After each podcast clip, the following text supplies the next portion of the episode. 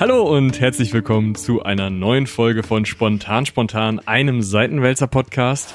Heute in einer ja, Fortsetzung einer eines weiteren eines vorhergehenden eines vorhergehenden Talks zum Thema ja grob Wissenschaftskommunikation. Wie kommunizieren wir Wissenschaft? Erneut mit der gleichen Besetzung mit ähm, Eva. Hi, von den drei Meerjungfrauen mit Charlotte. Hi, vom Akademischen Viertel. mit Lena. Hallo, aus Münster.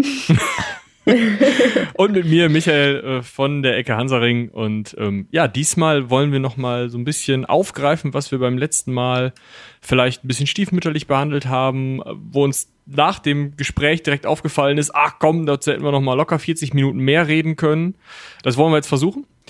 Äh, wie genau, welche Themen wir alle anschneiden, wissen wir noch nicht, aber was wir auf jeden Fall anschneiden werden, ist, wie sprechen wir? Was machen wir sprachlich äh, gleich oder anders im Alltag, wenn wir Wissenschaft, wissenschaftliche Erkenntnisse kommunizieren, wenn wir das tun, was wir im Podcast machen?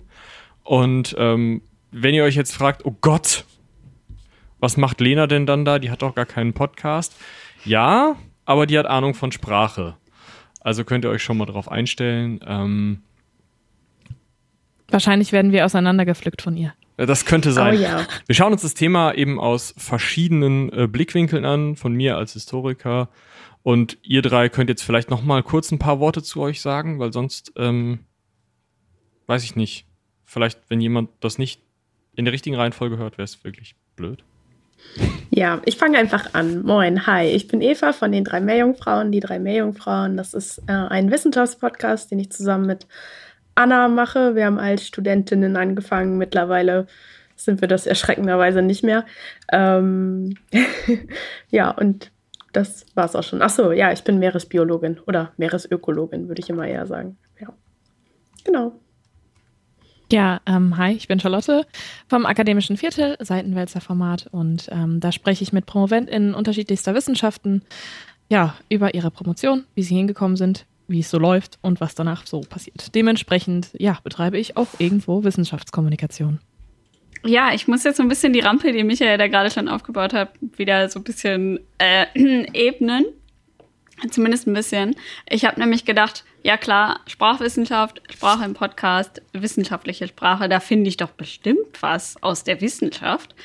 Ähm, habe dann dementsprechend so ein bisschen recherchiert und auch tatsächlich ein paar Bücher ausgeliehen, runtergeladen. Dank Corona geht das ja.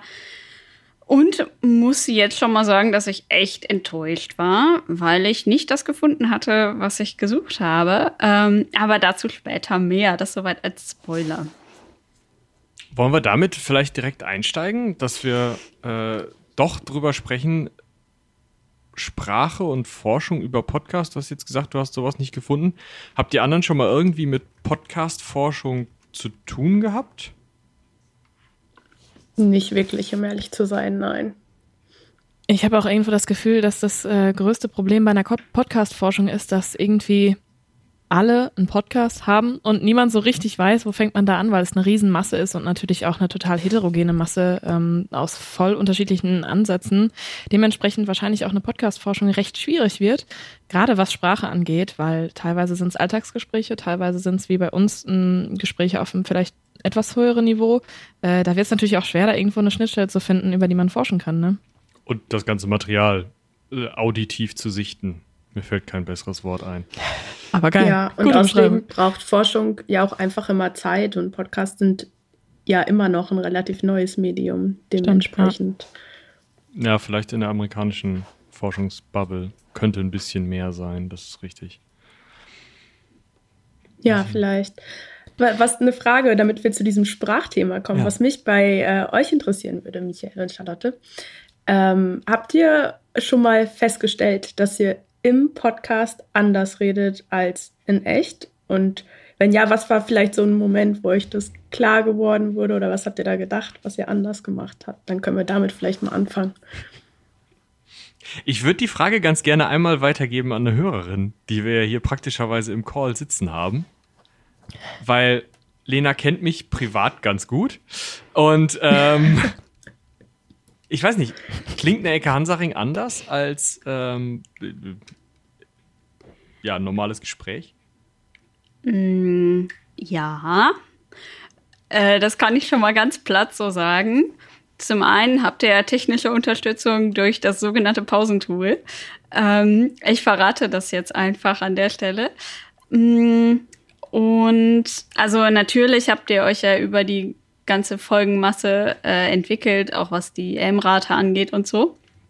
Aber wenn ein Podcast aufgenommen wird, hat man ja ein ganz anderes Sendungsbewusstsein. Das heißt, man fällt sich nicht so oft ins Wort oder lässt mal einen Satz unbeendet hängen, wie das bei einem Gespräch in einem Café an der Ecke passieren würde.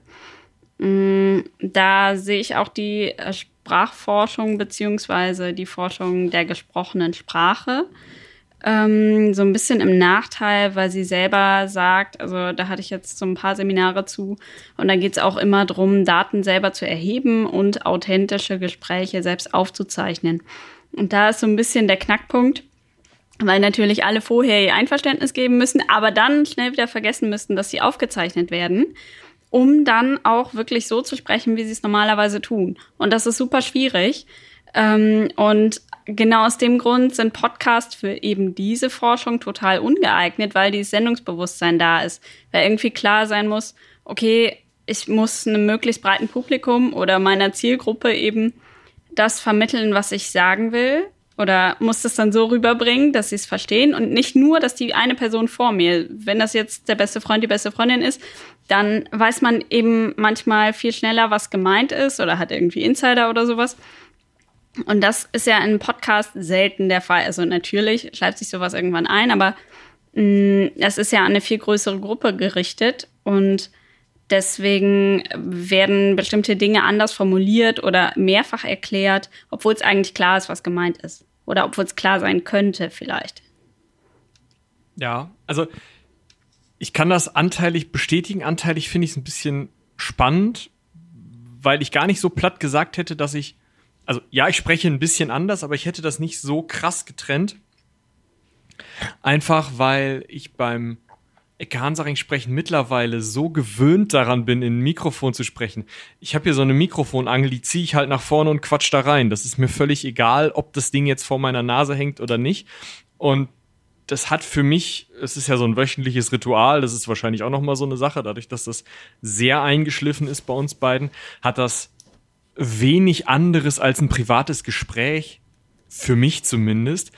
Trotzdem, selbst, also wenn ich jetzt Folgen nochmal höre, ja, ich spreche anders. Ja, ich benutze andere Formulierungen. Ich bin so ein bisschen Sprachchamäleon-mäßig unterwegs äh, an Moritz dran und er an mir.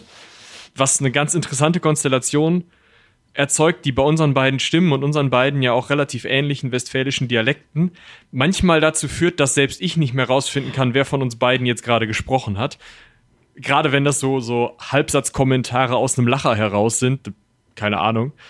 Aber diese, diese Lockerheit und diese Vertrautheit mit dem Medium würde bei mir dazu führen, dass ich sage, okay, ich habe weniger dieses, also klar, ich habe eine Art Sendungsbewusstsein, selbstverständlich. Ich möchte das den Hörerinnen und Hörern irgendwie alles mitteilen, was ich da habe. Ich nehme natürlich auch ein paar mehr Gelegenheiten wahr, mal einen schlechten Witz zu reißen, einfach weil ich weiß, okay, ich habe jetzt hier diese eine Stunde oder diese anderthalb Stunden mittlerweile Zeit, um so die, die übelsten Karlauer rauszuhauen, um dann nicht die im, äh, ja, im, im privaten Gespräch zu bringen. Trotzdem hätte ich jetzt nicht gesagt, dass das so super unterschiedlich ist. Vielleicht ist es aber auch wirklich nur ein Gefühl also es ist nicht total unterschiedlich, aber es ist trotzdem Unterschied da. Allein schon, wenn du dir die Gesprächsanteile anguckst. Hm. Also ich glaube, das kann jetzt auch Charlotte bestätigen oder Eva ja auch, ihr nehmt das ja auch zu zweit auf. Ähm, man lässt sich ganz anders ausreden, weil irgendwie klar ist, okay, der, die andere muss jetzt noch irgendwie den Punkt fertig bringen oder ähm, will noch was zu Ende erzählen und dann hakt man nicht ein, obwohl man könnte. Also das sind auch so spannende Punkte von der Sprachforschung. Wie, also das ist ja in einem alltäglichen Gespräch, funktioniert das ja ohne, dass man drüber spricht, dass man sich gegenseitig selten unterbricht. Also dass man genau weiß, wo ist jetzt gerade der Punkt, wo man reinhaken kann. Und gerade bei einem Podcast, wenn man das aufnimmt, dann wird es ja häufig ignoriert, wenn man genau weiß, auf welchen Punkt der andere noch hinaus möchte, um ähm, da dann nicht vorschnell irgendwie abzubiegen. Verstehst du, was ich meine? Oder versteht ihr, ja. was ich meine? Ja, ja, voll. Ich weiß auf jeden Fall, was du meinst. Ich finde auch, ähm, im Podcast ist es ja so, dass man die Gedankengänge vorher schon strukturiert und auch ganz anders strukturiert als im Gespräch miteinander. Also äh, Michi hat mir gerade schon angezeigt, dass es bei denen nicht so ist. Du kannst ja später mal bei euch berichten, aber Anna und ich sind ja auf jeden Fall auch befreundet und wenn wir miteinander reden, ist das, sind die Redeanteile ganz anders als bei uns im Podcast. Und es läuft auch nicht so ab, dass einer ganz lange etwas elaboriert, erzählt, erweiternd erklärt und dann der andere darauf reagiert, sondern dann wird viel eher hin und her geschossen, sag ich mal. Ähm, ja, also das verändert sich auf jeden Fall bei uns im Podcast eben auch. Eben auch, weil man den Gedankengang deutlich rüberbringen muss, weil mein Gegenüber eben nicht nur Anna ist, sondern auch noch alle Leute, die zuhören zusätzlich. Ich weiß nicht, wie ist das bei euch, Michi, im Gespräch? Ja, da Wenn du privat sich, mal mit Moritz redest. Da verändern sich die Gesprächsanteile auch. Wir wissen auch häufig schnell, was der andere meint und können dadurch halt natürlich Gespräche auch einfach abkürzen, beziehungsweise lassen Satzenden weg oder Erklärungen. Da gebe ich dir völlig recht. Das machen und müssen wir ja auch im Podcast einfach machen, weil wir gewiss, bei gewissen Dingen nicht davon ausgehen können, dass das der andere oder der Hörer gerade auch oder die Hörerin weiß. Mmh ja, dahingehend ändert sich so ein bisschen die Sprachstruktur, aber ich würde nicht unbedingt sagen, dass das im Wortlaut so krass anders ist, wenn man da mal so ein bisschen trennen möchte. Aber was ich noch super interessant finde, ist, Charlotte, du sprichst ja nicht mit einem Kumpel oder einer Freundin, sondern du sprichst mit Leuten. Ja, genau, meistens auch mit Unbekannten. Ähm, also erstmal muss ich dazu sagen, dass ich auch aus einer ganz, ganz anderen Ecke komme. Also ähm, dadurch, dass ich schon Sprechtraining für die Bühne hatte, wegen meines Schauspiels, ähm, dann Sprechtraining für äh, speziell Mikrofonpräsenz hatte wegen des Radios, äh, weil ich ja beim Studiradio angefangen habe, habe ich auf so vielen Ebenen unterschiedliches Sprechtraining tatsächlich hinter mir sozusagen, dass ich wirklich merke, sobald ich mich vor den Mikrofon setze, ich bin, ich verhalte mich auch komplett anders. Also ich bin wirklich, ähm, ich habe eine ganz, ganz andere Präsenz, das, ähm, das ist mir auch bewusst. Ähm, allerdings ist das sozusagen auf jeder Ebene auch nochmal komplett unterschiedlich. Das heißt, ähm, in, in natürlich, wenn wir jetzt hier zum Beispiel sitzen in einem Gespräch, das ist ein recht entspanntes Gespräch, ein super offenes Gespräch, dann verhalte ich mich schon wieder anders ähm, als in meinem persönlichen Podcast jetzt, weil da, wie gesagt, ne, das sind äh, Menschen, die ich meistens ganz, ganz wenig kenne. Ich mache jetzt immer Vorgespräche, damit ich da zumindest ein bisschen irgendwie den Vibe mitkriege. Ähm, aber sonst sind das Leute, mit denen ich fast nichts zu tun hatte vorher, ähm, außer halt ein Anfangsgespräch. Und dann geht's äh, um recht komplexe, große Themenblöcke, wo ich weiß, okay, wir sprechen jetzt eine Stunde lang über ein intensives Thema, was nicht unbedingt mein Fachbereich ist, was ich aufbereitet habe, wo es einen Leitfaden für gibt. Das ist natürlich eine ganz, ganz andere Herangehensweise als in einem offenen Gespräch mit jemandem. Ich glaube, ähm, ein ganz witziges Beispiel ist dabei eigentlich auch, dass ich zum Beispiel ja auch schon mal mit einer Freundin äh, einen Podcast aufgenommen habe, die Medizinerin war das. Und wir hatten das Vorgespräch und haben so ganz entspannt darüber losgeplänkelt. Und äh, im Podcast. Ich war in keinem Podcast so nervös wie in diesem Podcast, weil es wirklich ganz, ganz komisches Gefühl war, da zu sitzen als eine eigentlich ähm, also ich trenne diese Person dann auch immer total. Äh, das ist irgendwie witzig, aber das ist einfach meine Art und Weise, ähm, an so eine Produktion ranzugehen. Und ich sitze dann in dieser, in dieser Podcast-Aufnahme und sie sagt auch sofort so, oh Charlotte, du hörst dich ganz anders an. Das ist, ähm, also es fällt tatsächlich auf, dass ich das total unterscheide, voneinander trenne gerade auch was Sprechgeschwindigkeit angeht, weil das ist ein Riesenthema bei mir. Ähm, werde von außen häufiger mal darauf angesprochen, dass ich viel zu schnell durch alles durchrase. Und ich versuche das halt ähm, gerade in solchen Situationen wirklich runterzufahren. Aber tatsächlich merke ich auch mit jeder Folge, ne, du sagst es schon, irgendwann kommt die Übung und irgendwann fühlt man sich auch wohl. Also ich fühle mich schon immer wohl in dem Podcast, aber irgendwann hat man dann wirklich so ein Gefühl, ja, ich mache das jetzt ähm, ja ohne ohne weiteres sozusagen, ohne eine krasse Anstrengung. Und dann rutscht, rutscht man schon wieder so in so Alltagssituationen, dass man schon schneller spricht und dass man vielleicht auch die ein oder anderen Dinge verhaspelt, wo mir allerdings dann auch auffällt, dass ich in einem Podcast viel, viel mehr darüber nachdenke, wie ich das jetzt formuliere, was ich gerade formuliere, weil ich ja weiß, es wird für später aufgezeichnet.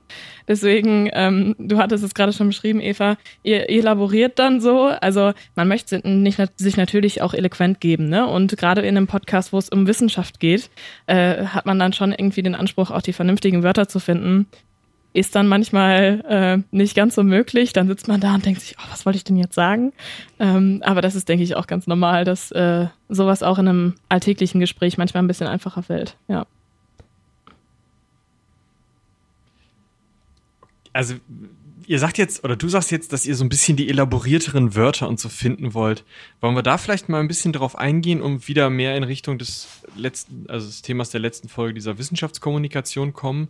Mal so ein bisschen über das Wording nachdenken, was wir in unseren verschiedenen Formaten, aber im Allgemeinen auch was sinnvoll ist, was wir vielleicht auch in anderen Formaten gesehen, gehört, gehört in dem Fall haben, äh, was erlaubt Wissenschaft runterzubrechen, weil wir haben ja das letzte Mal schon ziemlich drüber gesprochen, dass es so Elfenbeinturmsprache gibt, so eine Fachsprache.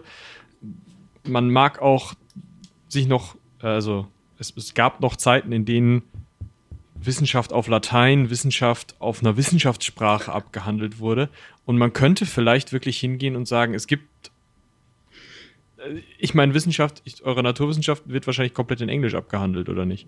Ja, das ist auch noch so ein Punkt auf meiner Liste, über das ich auf jeden Fall sprechen will. Aber ich glaube, wo du jetzt ja gerade so ein bisschen drauf hinaus willst, ob wir das Gefühl haben, dass wir ähm, anders reden als äh, quasi im Alltag, aber auf eine, ja, wie sagt man das, elaboriertere Art ja. und Weise. Und ich hab, musste gerade kurz überlegen, ob ich schon mal im Podcast so geflucht habe oder wo meine persönliche Grenze ist an, äh, an Wörtern, die ich ins Internet raushauen würde oder nicht, weil eben genau so ist es. Ne? Also wenn ich mit Anna in unserer Küche stehe und ihr irgendwas über die Themen erzähle, die ich besprechen will, dann benutze ich ganz andere Wörter als später im Podcast vielleicht oder höchstens auf eine witzige Art und Weise, aber übertreibe es eben nicht. Ähm, ja, und ich glaube zum Beispiel, fluchen würde ich niemals tun, so im Podcast. Wobei tagsüber machen wir das ja alle, würde ich behaupten. Und eben auch andere Wörter würde ich teilweise nicht benutzen. Ich überlege gerade die ganze Zeit, ob mir so eins einfällt. Ähm, ja, ich weiß nicht, vielleicht habt ihr ja so ein paar Wörter, die ihr im Podcast niemals sagen würdet.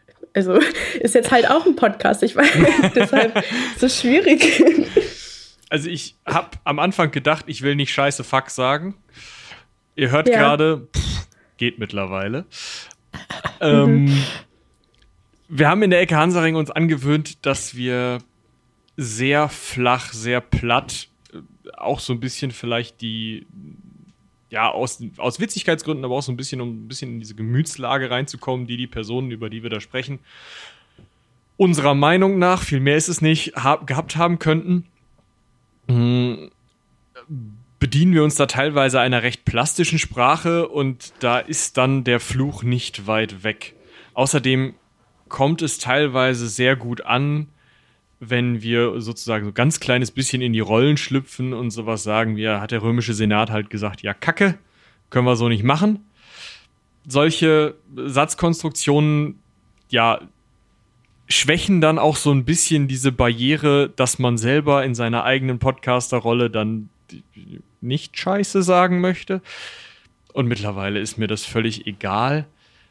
Ich es gibt ein paar Formulierungen, die ich im privaten, gerade in sehr privaten Gesprächen durchaus mal anwende, die ich jetzt hier auch nicht wiederholen werde, die im Internet nichts zu suchen haben und die ich auch kleinen Kindern nicht sagen würde. Aber ich weiß nicht, die, also selbst wenn ich irgendwie auf offener Straße mit jemandem spreche, würde ich die wahrscheinlich nicht verwenden.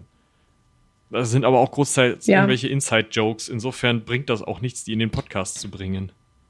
Das ist, ähm, also ich, ich kann das auf jeden Fall bestätigen, dass man, äh, man sich manchmal dann doch irgendwie in der Alltagssprache, in der halt auch einfach gewohnten Sprache äh, wiederfindet, aber es immer irgendwo Grenzen gibt. Also ich wollte gerade schon sagen, du hättest jetzt jedes Mal einen Shot trinken müssen, dann ähm, war es auf jeden Fall ordentlich häufig äh, das Wort Scheiße jetzt sozusagen gesagt, aber da ist auch so mein Wie du das jetzt vernuschelt hast. Letztendlich, letztendlich, ja guck mal, so peinlich ist mir das schon. Nee, aber letztendlich, ähm, also ich bringe zum Beispiel ganz häufig so meine Alltagsphrasen, die ich super häufig bringe, einfach auch im Podcast und merke das dann beim Schneiden und merke dann, oh Gott, dann habe ich Jau gesagt oder dann habe ich ja voll oder sowas gesagt und dann denke ich mir, oh mein Gott, und das ist überhaupt nicht professionell. Wie kannst du sowas raushauen? Und dann denke ich mir aber auch immer, letztendlich, ähm, die ZuhörerInnen, ich glaube nicht, dass das groß anstrengend ist, weil die wissen ja auch, dass da normale Menschen hinter sitzen, auch junge Menschen, ne, äh, in unserem Fall jetzt auch Studis und so, dass man da halt auch nicht unbedingt sagt so, oh, jetzt äh, hat man sich aber dann irgendwann doch in den in den Alltagswörtern äh, verhaspelt. Das ist ja letztendlich auch nicht schlimm. Deswegen, es würde mich auch mal interessieren, Lena, ob, ob du so manchmal das Gefühl hast, wenn du solche Podcasts hörst, so, oh ja, aber man könnte sich ja jetzt doch noch mal ein bisschen äh, ähm, eloquenterer Sprache bedienen für so einen ja, Podcast. Das ist auf jeden Fall mein Gedankengang. ähm, vor allem, wenn ich sowas zur Unterhaltung höre. Nee, ähm, ich glaube, das hängt so ein bisschen von verschiedenen Faktoren ab. Zum einen, was man selber als Bild von sich hat, wie man rüberkommen möchte, was ja auch von der Vorstellung der Zielgruppe abhängt. Also ob ich jetzt besonders bildungssprachlich mich ausdrücken, ausdrücken möchte, ob das jetzt quasi ein Audioguide sein soll oder sowas. Oder ob man das Ganze wirklich mehr Richtung Unterhaltung definiert. Äh, da würde ich jetzt die Ecke Hansaring verorten. Ähm, weil, ja, also ihr beiden benutzt zwar schon auch manche Fachbegriffe, würde ich mal sagen, oder ähm, jetzt nicht direkt Fachbegriffe, aber Bezeichnungen für bestimmte Dinge, aber gleichzeitig erklärt ihr das ja auch. Mm, das wäre ja bei einem wissenschaftsvermittelnden ähm, Podcast immer der Fall eigentlich, dass man sowas erklärt. Aber es ist halt die Frage, wie man das macht. Also welcher, äh, welchem Wortschatz man sich dann bedient. Also ob das jetzt alle die Wörter sind, die bei Duden Online mit einem grünen bildungssprachlich gekennzeichnet sind, oder ob das einfach äh, Wörter des Zertifikats A1 oder sowas ist. Mm, also ja, an wen man sich richtet. Also ob das jetzt ein, ähm, Publikum ist, das äh, durchaus akademisch gebildet ist oder irgendwie Vorbildung hat, mh, nur eben aus einer anderen Disziplin kommt. Also das äh, liest man ja auch immer wieder, wenn da interdisziplinäre Fachtagungen sind oder so, dass die WissenschaftlerInnen erstmal eine Weile brauchen, um sich ein bisschen aufeinander einzuspielen, damit alle wissen, was jetzt gemeint ist. Mm, da würde ich auch drunter zählen, dass nicht alle ja ungehemmt ihre eigenen Fachwörter benutzen. Weil, also, das versteht ja niemand. Also, ich glaube, wenn Eva uns jetzt hier ein Referat aus der Uni halten würde, da würden wir alle aussteigen, selbst wenn wir eine akademische Vorbildung haben. Ich meine, klar, im besten Fall, Eva, hast du das so aufbereitet, dass wir nicht aussteigen, aber ähm, das, da läuft man ja total Gefahr. Also, du sagtest ja in der letzten Folge auch ganz am Anfang, da habt ihr einfach so miteinander geredet, wie ihr in der Uni gesprochen habt. Und weil ihr alle das gleiche studiert habt, hat man gar nicht so sehr gemerkt, dass man immer höher in diesem Elfenbeinturm oder immer tiefer im Kaninchen noch, je nachdem, wie man das denn jetzt findet, ähm, sich wiederfindet. Und wenn man dann seine Zielgruppe ein bisschen genauer vor Augen hat, dann kann man sich auch besser an die wenden. Und ein anderer Punkt ist, finde ich, die Authentizität. Ähm, ja, also das ist, äh, finde ich, ganz wichtig bei dem, was du sagtest, Charlotte, wenn jemand Jau sagt oder wenn jemand irgendwie seinen Heimatdialekt durchklingen lässt, dann ist das ja nichts, was die Person sich ausgedacht hat. Ja, ich möchte jetzt besonders äh, bodenständig rüberkommen, deswegen ähm, äh, versuche ich jetzt irgendwie rheinisch zu klingen oder sowas, sondern das gehört ja zu der Person, das kann sie nicht ablegen. Beziehungsweise in dem Fall halt nicht. Ja, also vielleicht nochmal, um die, auf dieses Authentische drauf zurückzukommen. Mir sind nämlich gerade tatsächlich zwei Folgen eingefallen, wo wir vielleicht doch ein bisschen geflucht haben und dementsprechend dann ja vielleicht auch authentisch rübergekommen sind, weil wir einfach dann gerade so in dieser Rolle waren. Und das war einmal, als wir über den IPCC-Report geredet haben, tatsächlich nicht über den, der jetzt gerade rausgekommen ist, sondern den davor schon.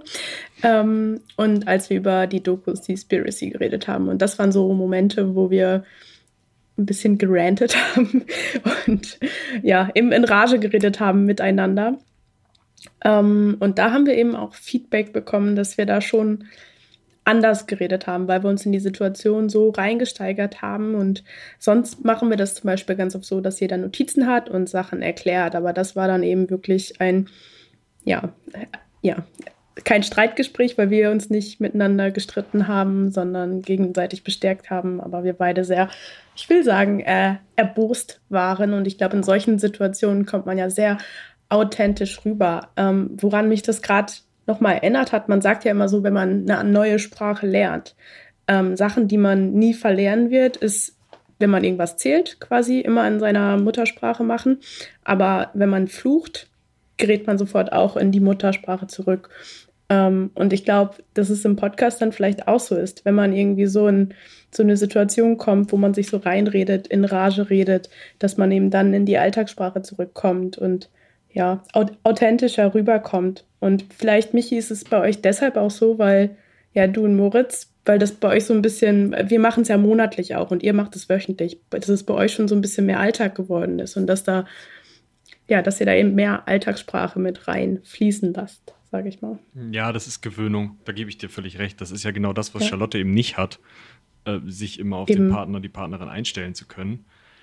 Und diese Gewöhnung hilft, ganz klar. Also es ist einfach leichter für uns, miteinander umzugehen. Wir können relativ schnell uns auf ein Thema einstellen, weil wir wissen, wann und wie und in welcher Situation der andere ins Stocken gerät, das sofort hören. Wir haben kein Bild beim Podcasten tatsächlich, sondern hören das nur und der andere weiß dann, okay, da hake ich kurz ein und rette sozusagen einfach alleine schon um einen möglicherweise notwendigen Schnitt eines, ähm, ähm, äh, ja, weiß ich auch nicht, zu sparen, hakt der andere dann ein und das funktioniert tatsächlich ziemlich gut. Dementsprechend, ja, Gewöhnung gebe ich dir völlig recht, das ist so ein bisschen so. Wir haben jetzt noch, also ich glaube, das wird auch bei historischen Themen schwierig. Kurz einhaken? Achso, ich dachte, du willst, äh, willst zum nächsten Thema. Nee, alles wir gut. Haben wir haben jetzt okay. keine Rants gehabt bisher. Also ich habe mich noch nie so richtig aufgeregt, außer wie ich schon letzte Folge kurz sagte, über Geschichtsunterricht, aber das machen, versuchen wir auch auszuklammern. Dementsprechend weiß ich nicht. Ich glaube, wenn ich mich aufregen würde, würde ich nochmal anders klingen. Ja, aber passiert wahrscheinlich nicht. So, jetzt, Charlotte. Ja, sorry. Äh, ich dachte, du willst weitergehen. Ähm, ja, ich glaube äh, tatsächlich, so ein, so ein Wort ist da irgendwie für sie die, diese emotionale Involviertheit. Also je mehr man halt involviert ist in ein Thema, desto ähm, mehr verfällt man dann auch in der Alltagssprache beziehungsweise in seine persönliche Sprache einfach. Ähm, das habe selbst ich sogar schon beobachtet, ähm, weil es halt einfach einen super Unterschied macht, ob ich jetzt mit jemandem über, ähm, ist immer mein plakativstes Beispiel, über Informatik spreche, wo ich wirklich so also so wenig äh, Schnittpunkte, wie es irgendwie geht, haben könnte. Und äh, oder wenn ich halt mit jemandem darüber spreche, ähm, dass der Klimawandel uns alle irgendwann einfach überrennen wird, weil wir das alles nicht mehr aufhalten können, das ist natürlich klar, dass man da total unterschiedlich spricht. Ähm, und ich glaube, da kann sich auch niemand von frei machen und das möchten die Zuhörer auch gar nicht. Weil irgendwo wird, wirkt es ja sonst auch total gestelzt. Ähm, nicht nur, dass dann die äh, Authentizität fehlt, sondern es ist dann auch einfach nicht angenehm zuzuhören, weil ich würde jetzt einfach mal sagen, dass Zuhörer wissen, wann man äh, jetzt irgendwie auch persönlich sich damit rein mit reinziehen lässt und äh, wann es einen auch einfach selber berührt. Und äh, wenn man das dann sozusagen von sich selbst abstößt, weil man sagt, ach nee, das ist, gehört jetzt hier nicht hin, dann macht es dem Zuhörer auch nicht so viel Spaß, glaube ich. Ähm, aber ich wollte auch noch mal auf ein anderes Problem eingehen und zwar dieses ähm, Tatsächlich habe ich einen totalen Konflikt zwischen äh, ZuhörerInnen und meinen GästInnen ähm, wen ich jetzt da sozusagen mit meiner Sprache abholen möchte. Weil mein Problem ist es wirklich, dadurch, dass ich weiß, ähm, es werden auf jeden Fall Fachwörter kommen, die entweder ich dann erklären sollte oder halt mein Gast nochmal ähm, erklärt, dass ich da immer im Kopf haben muss, okay, für wen, für wen mache ich das jetzt hier? Spreche ich jetzt mit meinem Gast gerade, mit meiner Gästin? Oder äh, spreche ich jetzt für die ZuhörerInnen? Das heißt, ähm, ich, ich springe die ganze Zeit hin und her. Ähm, ich versuche zuzuhören, ich versuche zu reagieren, aber ich versuche auch gleichzeitig den Schritt nach außen zu gehen und zu sagen, okay, kommt man da jetzt noch mit? Und ähm, das ist auch pro Folge komplett unterschiedlich. Ähm, aber ich mache mir da tatsächlich immer so ein paar Hilfestellungen, dass ich sage, okay, ich kenne ein Fach Fachbegriffe, ähm, ich lese mir vorher schon meistens Abstracts durch und sowas, dass ich halt weiß, wo könnte es haken, was werden wir auf jeden Fall besprechen, wo kann man die ZuhörerInnen abholen. Ähm, der, der große, große Clou dabei ist tatsächlich, dass man sich irgendwo sagt, okay, bis auf die Ebene gehe ich runter mit der Erklärung und ab da sagt man halt einfach, wenn man sich diesen Podcast anhört, dann wird man davon wahrscheinlich schon mal gehört haben. Das ist total schwierig, weil wo setzt man diese Grenze? Ne? Was für eine Grundbildung in Chemie, Physik, Biologie, äh, Geisteswissenschaften, was weiß ich nicht, Philosophie oder so. Ähm, was setze ich voraus? Was muss man mitbringen, um den Podcast zu hören? Und ab wo kann ich erklären? Ähm, genau, und da ist es auch wieder ein totaler Unterschied. Äh, je nachdem, wie tief ich drin bin, wird sich das auch total unterscheiden, weil ähm, bei den Covis ist es mir natürlich am super, also am allerschwersten gefallen, weil ich da die Dinge einfach höre und verstehe und nicht direkt sagen kann, okay, das kennt jetzt aber jemand von außen nicht. Und bei anderen Fächern habe ich vielleicht viel, viel früher angefangen, äh, schon sozusagen begleitend zu erklären, worum es gerade geht. Und äh, das ist, das ist echt so ein, so ein Problem meiner Sprache in einem Podcast, dass ich sage so, mit wem rede ich jetzt hier? So, rede ich nur mit meiner Gästin oder rede ich auch für die ZuhörerInnen sozusagen? Ja. Was mich bei dir auch interessieren würde, Charlotte, ähm, hängt, also gerade hast du ja schon über deine Freundin geredet, mit der du mal einen Podcast gemacht hast. Ähm, hängt dann, also kannst du Unterschiede bei den GesprächspartnerInnen feststellen, wenn du zum Beispiel jemand Introvertiertes vor dir hast oder jemand Extrovertiertes, dass du dann deine Sprache eben auch verändern musst oder mehr ziehen Auf jeden musst? Fall. Wie Auf jeden Fall. An? Also das äh, fühlt sich ziemlich anstrengend an. Ähm, auch ein Vorteil von diesen Erstgesprächen, ähm, weil da merke ich meistens so, ne, wie wie ist der gegenüber die ähm, gegenübersitzende, wie wie sind die drauf? Ähm, ich merke da meistens, okay, da ist entweder jemand wirklich im krassen Redefluss, da muss ich vielleicht hin und wieder unterbrechen, oder okay, da ist jemand, der braucht ein bisschen mehr Anschwung. Und ähm, das ist interessant, weil meistens ist es so, wenn ich Vorgespräche mache, sind die sehr privat. Wir machen irgendwie FaceTime oder was weiß ich nicht was und, und quatschen einfach so ein bisschen auch über das normale Leben und so, ähm, einfach um warm zu werden.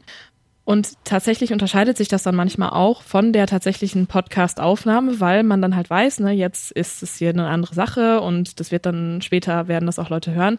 Ich hatte es also tatsächlich auch schon zwischendurch, dass ich dachte, okay, das wird gar kein Problem, da reden wir ganz entspannt und dann wurde es auf einmal, musste ich immer wieder nachschieben und so. Und bei anderen war es so, da dachte ich am Anfang, oh mein Gott, das wird äh, eine Geschichte, da muss ich mich hier irgendwo behaupten und muss das Ruder an mich reißen und sagen, okay, ja, aber immerhin führe ich diesen Podcast hier noch. Ähm, auch einfach nicht so, dass ich, ähm, und das hat sich tatsächlich auch ein bisschen geändert, nicht so, dass ich die Gäste, äh, den GästInnen nicht die Möglichkeit gebe, auch zu leiten. Das äh, war von Anfang an mein Anspruch und das ist es auch immer noch, dass ich sage, okay, wenn es sich jetzt einfach während des Podcasts in eine andere Richtung entwickelt, ist es für mich auch vollkommen fein. Dann komme ich damit auch klar, dann folge ich auch. Ähm, aber es ist, es macht schon einen Unterschied. Ich versuche schon eine stringente Linie durch den Podcast zu führen. Und bei manchen Gästen ist es schwerer als bei anderen.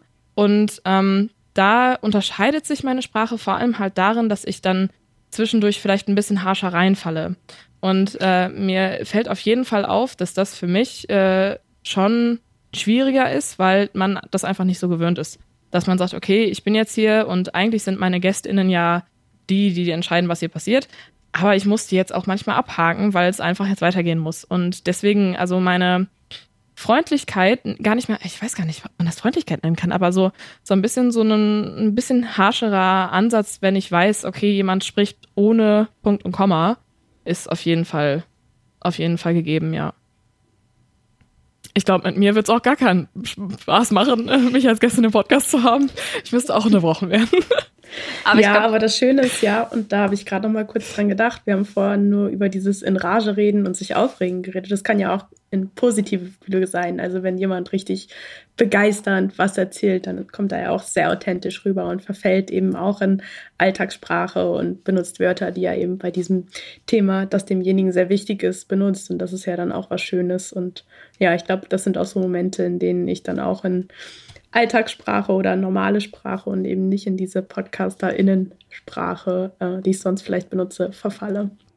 Oder eben in Fachsprache. Also das kann ja auch in dem Falle ein Nachteil sein, wenn man da sehr in seiner eigenen Bubble drin ist, wenn jetzt Charlotte beispielsweise äh, ein, eine Kommunikationswissenschaftlerin zu Gast hat, ähm, dass die beiden sich dann halt gegenseitig bestärken oder ihr beide. Ähm, und euch dann so ein bisschen immer tiefer reinreitet und dann die Außenperspektive eventuell irgendwie verliert. Weil ich glaube, das ist auch ganz wichtig immer präsent zu haben, wenn man ähm, mit einer anderen Person über Fachspezifische spricht, sich immer vorzustellen, es wäre noch eine Person anwesend, die da keine Ahnung von hat. Ob die das dann verstehen würde und an welcher Stelle da jetzt vielleicht Fragezeichen äh, auf einer Stirn entstehen. Also das fand ich auch einen ganz lustigen Fun Fact. Äh, ich habe tatsächlich eine Forschung gefunden zu welche, ähm, ja, es gibt so, so kleine Wörter, die haben auch immer lustige Bezeichnungen, mm, die in einer gesprochenen Sprache so verwendet werden. Und bei der Wissenschaftskommunikation kommt ganz, ganz oft, also wirklich mit Abstand am häufigsten das Wort also vor. Ich habe es jetzt vernuschelt, deswegen nochmal also. Ähm, das fand ich super spannend und auch irgendwie bezeichnet dafür, dass scheinbar häufig so eine Art Rückschritt gemacht wird, um nochmal was zu erklären. Also so ein, mm, es kommt eine kurze Formulierung, so das und das ist jetzt die These, also meine ich das und das. Und meine also ist, ist das sozusagen. Ja, genau. Ja, das ist total witzig. Ich, ich, ich musste boah, mal eine Präsentation geben und hatte so einen Probelauf dafür. Und es war alles gut und so. Und der Prof hat mich am Ende nur angeguckt und meinte, ja, aber jedes Mal, wenn eine neue Folie kommt, sagst du erstmal, also, kannst du das bitte sein lassen? da musste ich gerade mega dran denken. Ja. Das ist aber, aber gerade was, ja. gerade was für Leute, die sich eben selber aus der Fachsprache so ein bisschen raushalten wollen und da, glaube ich, sehr, sehr aktiv oder sehr, sehr bewusst dran sind, das zu versuchen, weil sie eben dann sagen, ich habe hier einen Fluxkompensator, also ein Ding, das aus Bananenschalen Energie macht, um jetzt mal hier keine Wissenschaft irgendwie anzuhauen. Äh, das sind ja, weiß ich nicht, das sind Dinge, die sind, glaube ich, gerade der Kommunikation in Richtung von NichtwissenschaftlerInnen total immanent, dass man das immer wieder versucht, dass man immer wieder dieses Runterbrechen irgendwie angeht, dass man immer wieder den Schritt zurück macht. Und für mich ist so ein bisschen die interessante Frage dabei, wie weit geht man zurück? Also wie, wie viel Abstand brauche ich denn? Weil ich glaube, das ist das, was auch unsere drei Podcasts total krass unterscheidet, wie viel Abstand wir von dem jeweiligen Thema haben. Ich würde sagen, Moritz und ich haben den meisten und Charlotte den wenigsten und Eva liegt halt irgendwo dazwischen. Hm. Gibt es da irgendwie, also wir haben ja schon über so Indikatoren vielleicht geredet, wie zum Beispiel das Fluchen, was ich bei Charlotte nicht erwarten würde. Ähm, bei Eva eben nur bei wenigen Themen. Bei uns dürfte es häufiger vorkommen. Es gibt äh, einfache, sehr platte Formulierungen, die wir beim, in der Ecke Hansaring auf jeden Fall verwenden, die vielleicht bei euch nicht so viel Verwendung finden. Ich glaube, es gibt auch so Sachen wie, dass ihr erst das fachsprachliche Wort sagt und es dann erklärt und nicht, wie es Lena gerade gemacht hat, das fachsprachliche Wort bewusst ausklammert sondern nur die Erklärung liefert. Oder wie ich das oder wie wir das häufig machen, auch einfach nur die Erklärung liefern, ohne auch nur darauf zu verweisen, dass es da noch ein fachsprachliches Wort gibt, sondern wir sagen dann einfach im heutigen so und so, wenn es alte Bezeichnungen für Orte gibt zum Beispiel. Manchmal nennen wir es auch, nennen wir den Ort auch, manchmal wollen wir ihn nicht aussprechen, weil er schwierig auszusprechen ist. Aber äh, dann kriegt man auch wieder Kritik, das ist schlimm. Aber die, die Grund, also die Grundfrage, die ich jetzt so ein bisschen versucht habe aufzubauen und zu umfassen, ist so ein bisschen, wie weit oder wie wichtig findet ihr dieses Zurücktreten und habt ihr einen Punkt, wo ihr sagt, das ist zu weit zurückgetreten und einen Punkt, wo ihr sagt, du bist noch zu nah dran? Aber kann ich noch einen, einen kurzen Zwischengedanken dazu äh, liefern? Und zwar ähm, zu der zu der Wortwahl beziehungsweise der Fachwort ähm, Erklärung hatte Lena ja auch gerade schon gesagt, so es ist auch immer irgendwie eine Frage, wie man sich selbst auch darstellen möchte. Das ist, finde ich nämlich auch total schwierig, weil ich es teilweise merke, dass man dann überlegt, oh mein Gott, wie war denn dieses Fachwort? Und ich weiß es doch. Und wenn ich das jetzt nicht sage, dann wissen alle, dass ich dieses Fachwort nicht kenne. So, das, also das finde ich immer irgendwie eine total dumme Vorstellung, weil letztendlich who cares? Also wenn einem das Wort jetzt einfällt, okay, wenn nicht, dann ist auch nicht schlimm. Aber wenn man halt selber irgendwie den Anspruch an sich hat, hier, ich haue das Beste raus, was ich hier raushauen kann, und man kommt dann auf dieses Wort nicht, dann ist es total ärgerlich. Und ähm, da muss ich irgendwie gerade so dran denken, dass das, glaube ich, auch noch so eine Sache ist, die im Kopf irgendwie mitspielt. Man möchte zwar irgendwo ähm, für die ZuhörerInnen es so verständlich, wie es irgendwie geht, ähm, aufbereiten, aber auf der anderen Seite möchte man doch auch irgendwo äh, sich selbst im System legitimieren und sagen, okay, ich sitze hier, weil ich auch verstehe, worum es geht. Also es ist manchmal, ähm, finde ich, so eine totale Spannungssituation, wenn, wenn ähm, du, äh, Michael, ähm, jetzt sagst, ne, ihr steht da halt drüber und äh, dann wird es halt nicht gesagt und äh, ist dann auch nicht schlimm. Finde ich das super cool. Sollte man auch äh, sollte man auch eigentlich so angehen. Aber ich glaube schon, dass das manchmal so im Kopf noch ist und ich merke das tatsächlich auch bei meinen GästInnen, dass die dann teilweise super lange Pausen machen und dann, warte mal, ich kann das besser sagen, lass mich das nochmal sagen. Also wirklich, das ist, das ist total spannend, weil es hat sich nicht schlecht angehört, aber man selbst fühlt sich jetzt gerade irgendwie, als hätte, als hätte man es eigentlich noch besser erklären können. Ja. Ich glaube, das hängt auch so ein bisschen von der Perspektive ab. Also ob man jetzt äh, das Ganze auf Augenhöhe vermitteln will, also das, also sich quasi äh, die Zielgruppe genau vorstellt und dann sagt, okay, ich erkläre euch das jetzt und ihr sollt es auch möglichst verstehen. Oder ob man eben selber ja so ein bisschen von oben herab das Ganze erklären will und die Leute, die das interessiert, die werden dann schon wissen, wo sie was nachzuschlagen haben oder zu googeln haben. Oder ich nenne ja die Wörter, sie können dann ja gucken, wenn sie es nicht verstehen. Mm, das ist, glaube ich, auch, das spielt ja in die Authentizität auch noch mit rein und eben auch eine Frage, in welchem Plenum das Ganze passiert, also in welchem Umfeld. Jetzt habe ich das also auch nochmal benutzt. Und jetzt darf Eva noch sagen, was sie sagen möchte.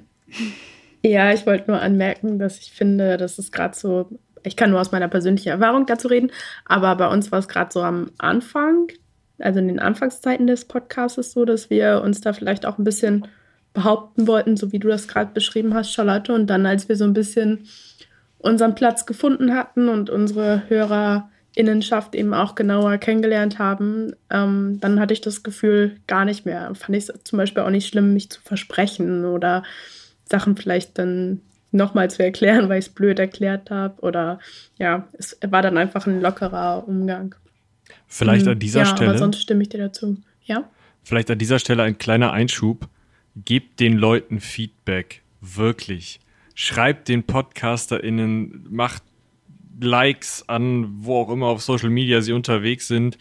Äh, nutzt die Rezensionsfunktionen, die selbst eure Podcast-Grabber haben. Folgt ihnen auf Spotify. Mehr geht da, glaube ich, nicht, wenn ich mich recht entsinne. Äh, macht Sterne bei Apple Podcast, was auch immer, alles, was ihr findet. Schreibt ihnen Briefe, schmeißt Konfetti, völlig egal.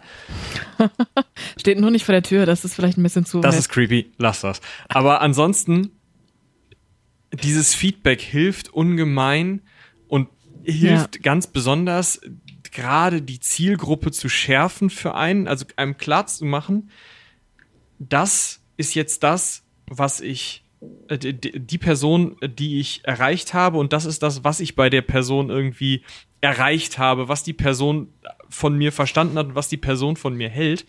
Und das sind wirklich wertvolle Informationen, aus denen sich dann auch eine Richtung ergibt. Und wenn ihr negatives Feedback habt, haltet euch an den Feedback-Burger, sonst fangen Leute an zu weinen. Also gutes Feedback, das, was doof war, nochmal gutes Feedback.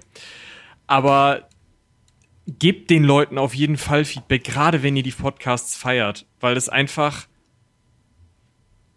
so wichtig ist und so viel für dieses Selbstbewusstsein macht und für dieses, ich kann jetzt einfach aus mir rausgehen und ich kann sagen, hey, ich habe ich hab Bock darauf, damit weiterzumachen und ich muss mir nicht, mich nicht, mir nicht auf die Zunge beißen, muss nicht versuchen, möglichst eloquent zu klingen, sondern ich kann einfach mal machen. Und das ist einfach ein so gutes Gefühl. Und das könnt ihr mit ein, zwei Mails erzeugen. Das ist wirklich, wirklich cool. Das ist für euch nicht ja. viel Aufwand, bedeutet aber super viel. So zurück ins Thema. Ich wollte nur einen, einen Endsatz dazu sagen, oder vielleicht auch zwei, äh, weil ich das auch wirklich super, super wichtig finde. Ähm, Gerade auch zur Einschätzung, du hast es schon beschrieben, der Zielgruppe, weil ähm, ich es jetzt teilweise aus den unterschiedlichsten Ecken gehört habe. Ach so, übrigens, ich höre deinen Podcast und ich dachte mir so, was zur Hölle? Wieso bist du überhaupt irgendwie interessiert daran? Das hat überhaupt nichts mit irgendwas zu tun, was du tust. Ähm, Mama. Und die sind, hören das dann aber, nee, tatsächlich Bekannte von mir. Also wirklich, habe ich nicht erwartet. Ähm, und dann ist es halt so, okay, aber oh mein Gott, das ist ja eigentlich jetzt gar nicht die Zielgruppe, für, ich, für die ich das gemacht habe. Und jetzt hören die das auf einmal und kommen die denn dann klar? Und die hören das total begeistert. Und dann denke ich mir auch immer so, ja, weißt du, das ist halt so, gib mir doch die Einschätzung, sag's mir doch ähm, und, und sag auch, ob es ankommt oder nicht, weil dann, dann weiß ich auch, ne, ich mache das, erstmal mache ich es nicht in den leeren Raum, das ist ja bei so Podcast-Sachen sowieso immer so eine Sache, ne? Man sitzt dann da zu zweit, lädt dann hoch und okay, das war's dann. Ähm, sondern man, man hat dann irgendwo sein Publikum und sein Feedback und ich finde sowieso konstruktives Feedback ist das Beste, was du kriegen kannst, weil auch wenn es dann negativ ist, dann kann ich damit zumindest weiterarbeiten und äh, ich denke, wir machen das ja alle auch mit Leidenschaft und da ähm, hilft es immer, wenn man sich ähm, verbessern kann. Ne? Absolut, unterschreibe ich. Ähm, ich habe nur noch mehr Punkte auf meiner Liste, über die ich gern reden wollen würde. Und wir haben jetzt doch schon 40 Minuten geredet. Deshalb hi, hi. würde ich. ich würde sagen, wir machen weiter, bis uns die Themen ausgehen, oder?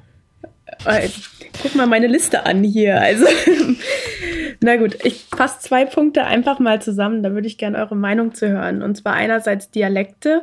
Äh, Michi, du hast es vorhin schon so ein bisschen angesprochen. Ich, ich weiß nicht ganz genau, inwiefern ihr sonst mit Dialekten sprecht, um ehrlich zu sein. Ich kenne nur eure Podcaster-Innensprache. ähm, dementsprechend könnt ihr mal sagen, ob ihr versucht, was zu vermeiden oder nicht.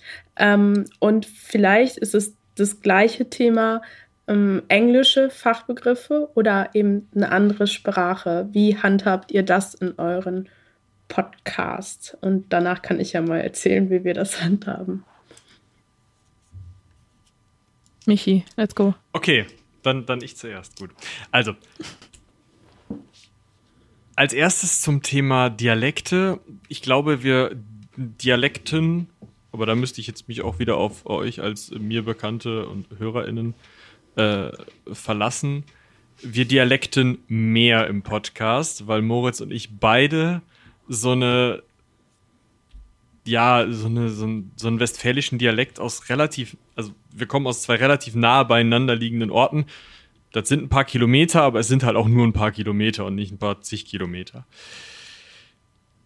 Dadurch wie gesagt, ich hatte das Wort Sprachchameleon schon mal eingeworfen. Wir gleichen uns so ein bisschen einander an. Dann wird das aus dem Wort das häufiger das Wort dat. Die CHs am Ende von Worten verschwinden, äh, die Gs am Ende von Worten verschwinden, werden zu CHs. Solche Sachen, man vernuschelt mal mehr, man nimmt die Zähne nicht mehr so auseinander, weil das ja auch nicht so wichtig ist, nicht? Und dieses ganze, ja, das fließt einfach irgendwie mit in die Ecke ein. Hat auch, glaube ich, also wir haben viel Feedback bekommen zu dem Thema und das ist eigentlich immer von Leuten, die irgendwo in der Republik wohnen, aber vorher in Westfalen gewohnt haben, die dann dazu schreiben, übrigens, euer Dialekt voll geil, voll die Heimatgefühle. Ja, das, also wir nehmen es tatsächlich, glaube ich, mehr auf. Wie gesagt, ich müsste mich da auf euch verlassen, wenn das so in irgendwelchen, ob es jetzt eine Seitenwälzer Konferenz ist oder ob es halt im privaten Umfeld ist, irgendwie, wenn man mal was grillt oder so äh, ob das da viel weniger ist oder ob ich mir einfach nicht selber höre, dass ich so viel Dialekt habe, außer wenn ich den Podcast dann beim Fahrradfahren nachhöre, nach zwei Jahren, wenn ich es wieder irgendwie hinkriege, mir meine eigene Stimme. Aber also das ist das eine. Zum Thema englische Fachbegriffe kann ich gar nicht so viel sagen, weil englische Fachbegriffe fast nicht vorkommen bei mir. Also bei, in der Geschichte, in der Geschichtswissenschaft, archäologischen Wissenschaft haben wir fast keine elektrischen Fach, äh, äh elektrischen, englischen Fachbegriffe sondern es sind eher, wenn dann mal französische Fachbegriffe, Orte, Namen, wo man dann auch mal Kritik bekommt, wenn man das nicht im Sprachlexikon nachschlägt. Aber da gehen wir halt relativ relativ platt drüber. Auch da wieder, ich hatte ja vorhin schon mal versucht, in die Richtung zu kommen und werde das später nochmal versuchen. Dieser, diese Frage des Abstandes vom, vom Thema da sagen wir halt, da nehmen wir den maximalen Abstand. Wenn wir irgendwie hinkriegen, ungefähr klar zu machen, wo das ist, dann reicht uns das. Und was andere Fachbegriffe angeht, vieles Latein. Äh, das spricht man dann halt, wie man spricht. Und höchstens mal eine archäologische Methode, aber die meisten heißen auch eher Dendrochronologie oder C14-Verfahren als irgendwelche äh, Bodenradare oder LiDARs, die halt dann mal einen englischen Titel haben, weil sie halt heutzutage irgendwie mit digitalen Verfahren zusammenhängen. Also insofern Englisch, ich würde es im Zweifel, also sowas wie leider, das, das heißt in lang irgendwas mit Laser, habe ich vergessen leider, aber das würde ich im Zweifel einmal übersetzen. Aber ansonsten würde ich, würde ich davon ausgehen, dass die zwei Wörter Englisch, die wir nutzen, bekannt sind. Ja, also mit englischen äh, Wörtern gehe ich genauso um wie mit deutschen auch. Wenn es Fachbegriffe sind, dann erkläre ich das. Wenn nicht, dann kennt man's. Also ähm, ich weiß auch nicht, ich gehe davon aus, das ist dann vielleicht auch zu viel vorgegriffen, aber ich gehe eigentlich davon aus, wenn man den Podcast hört, dass man soweit folgen kann. Ähm, hab da vielleicht auch einfach die Einstellung, weiß ich nicht, könnt ihr vielleicht noch was zu sagen, ähm, dass ich schon davon ausgehe, dass super, super viele Leute mittlerweile der englischen Sprache sehr, sehr mächtig sind. Dementsprechend äh, passiert es auch einfach, dass ich, dass ich denke, okay, das ist allgemein verständlich, das ist für mich schon fast wie Deutsch, dementsprechend äh, füge ich da keine weitere Erklärung zu. Wenn es ein Fachbegriff ist, dann macht es ebenfalls keinen Unterschied, weil dann erkläre ich so oder so. Also dazu auf jeden Fall, ähm, genau, gehe ich um wie mit meiner Muttersprache.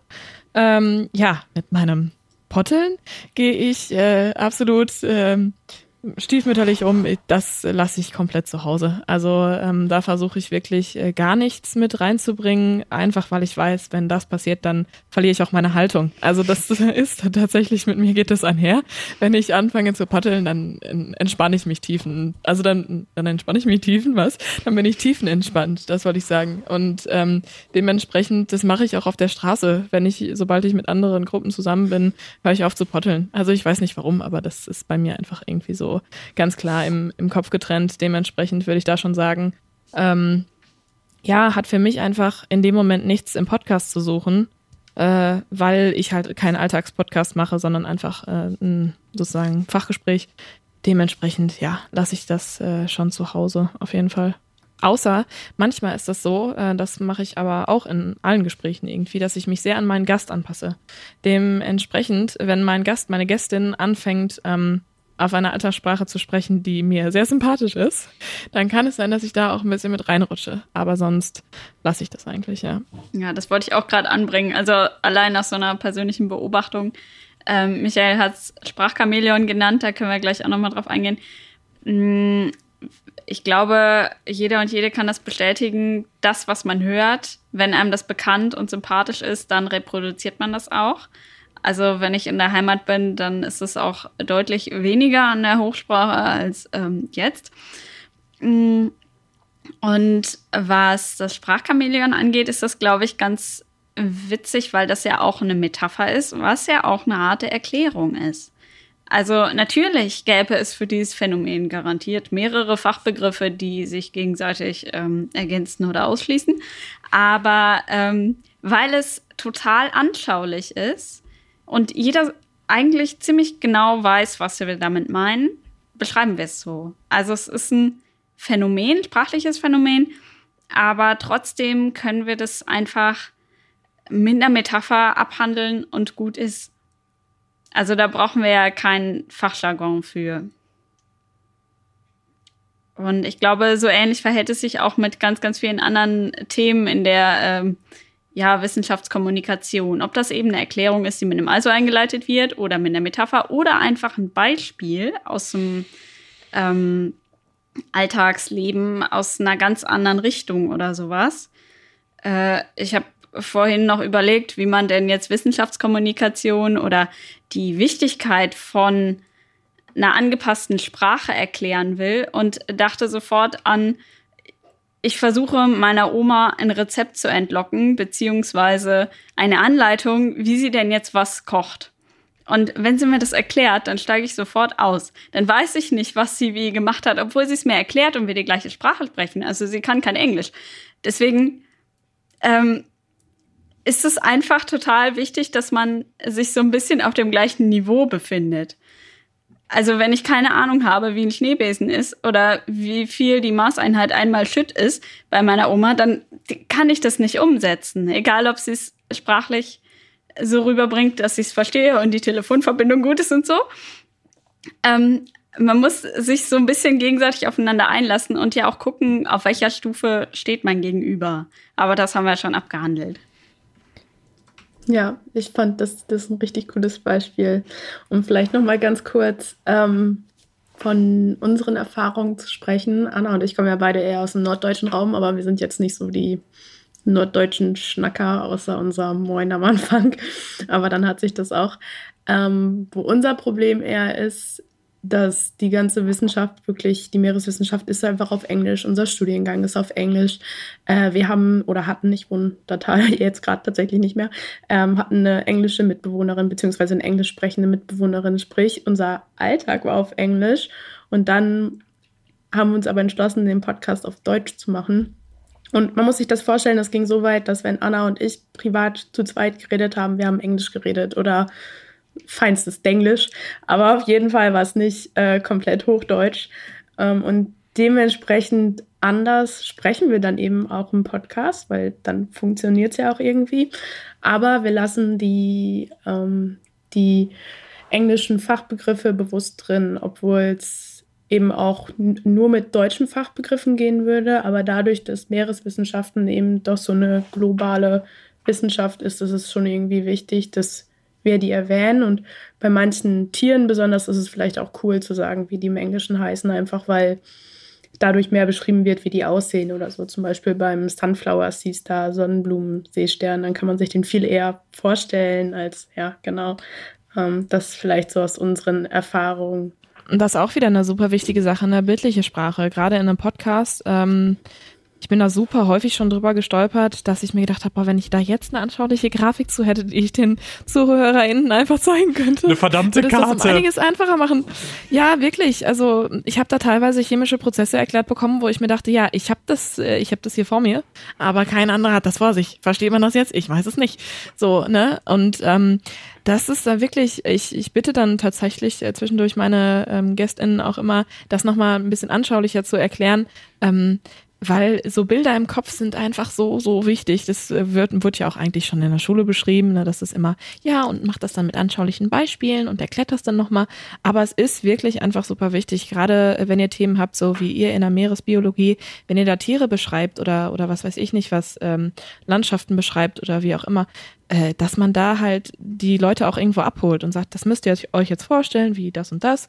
Ähm, ja, deswegen, also bildliche Sprache ist auch, glaube ich, super, super wichtig, gerade für Podcasts. Da möchte ich gerade direkt einhaken, weil das für mich ein super wichtiger Punkt ist, der wieder auf das zurück, äh, aber von einer leicht anderen Richtung, auf das zurückbesinnt, wo, wo ich gerade schon hin wollte.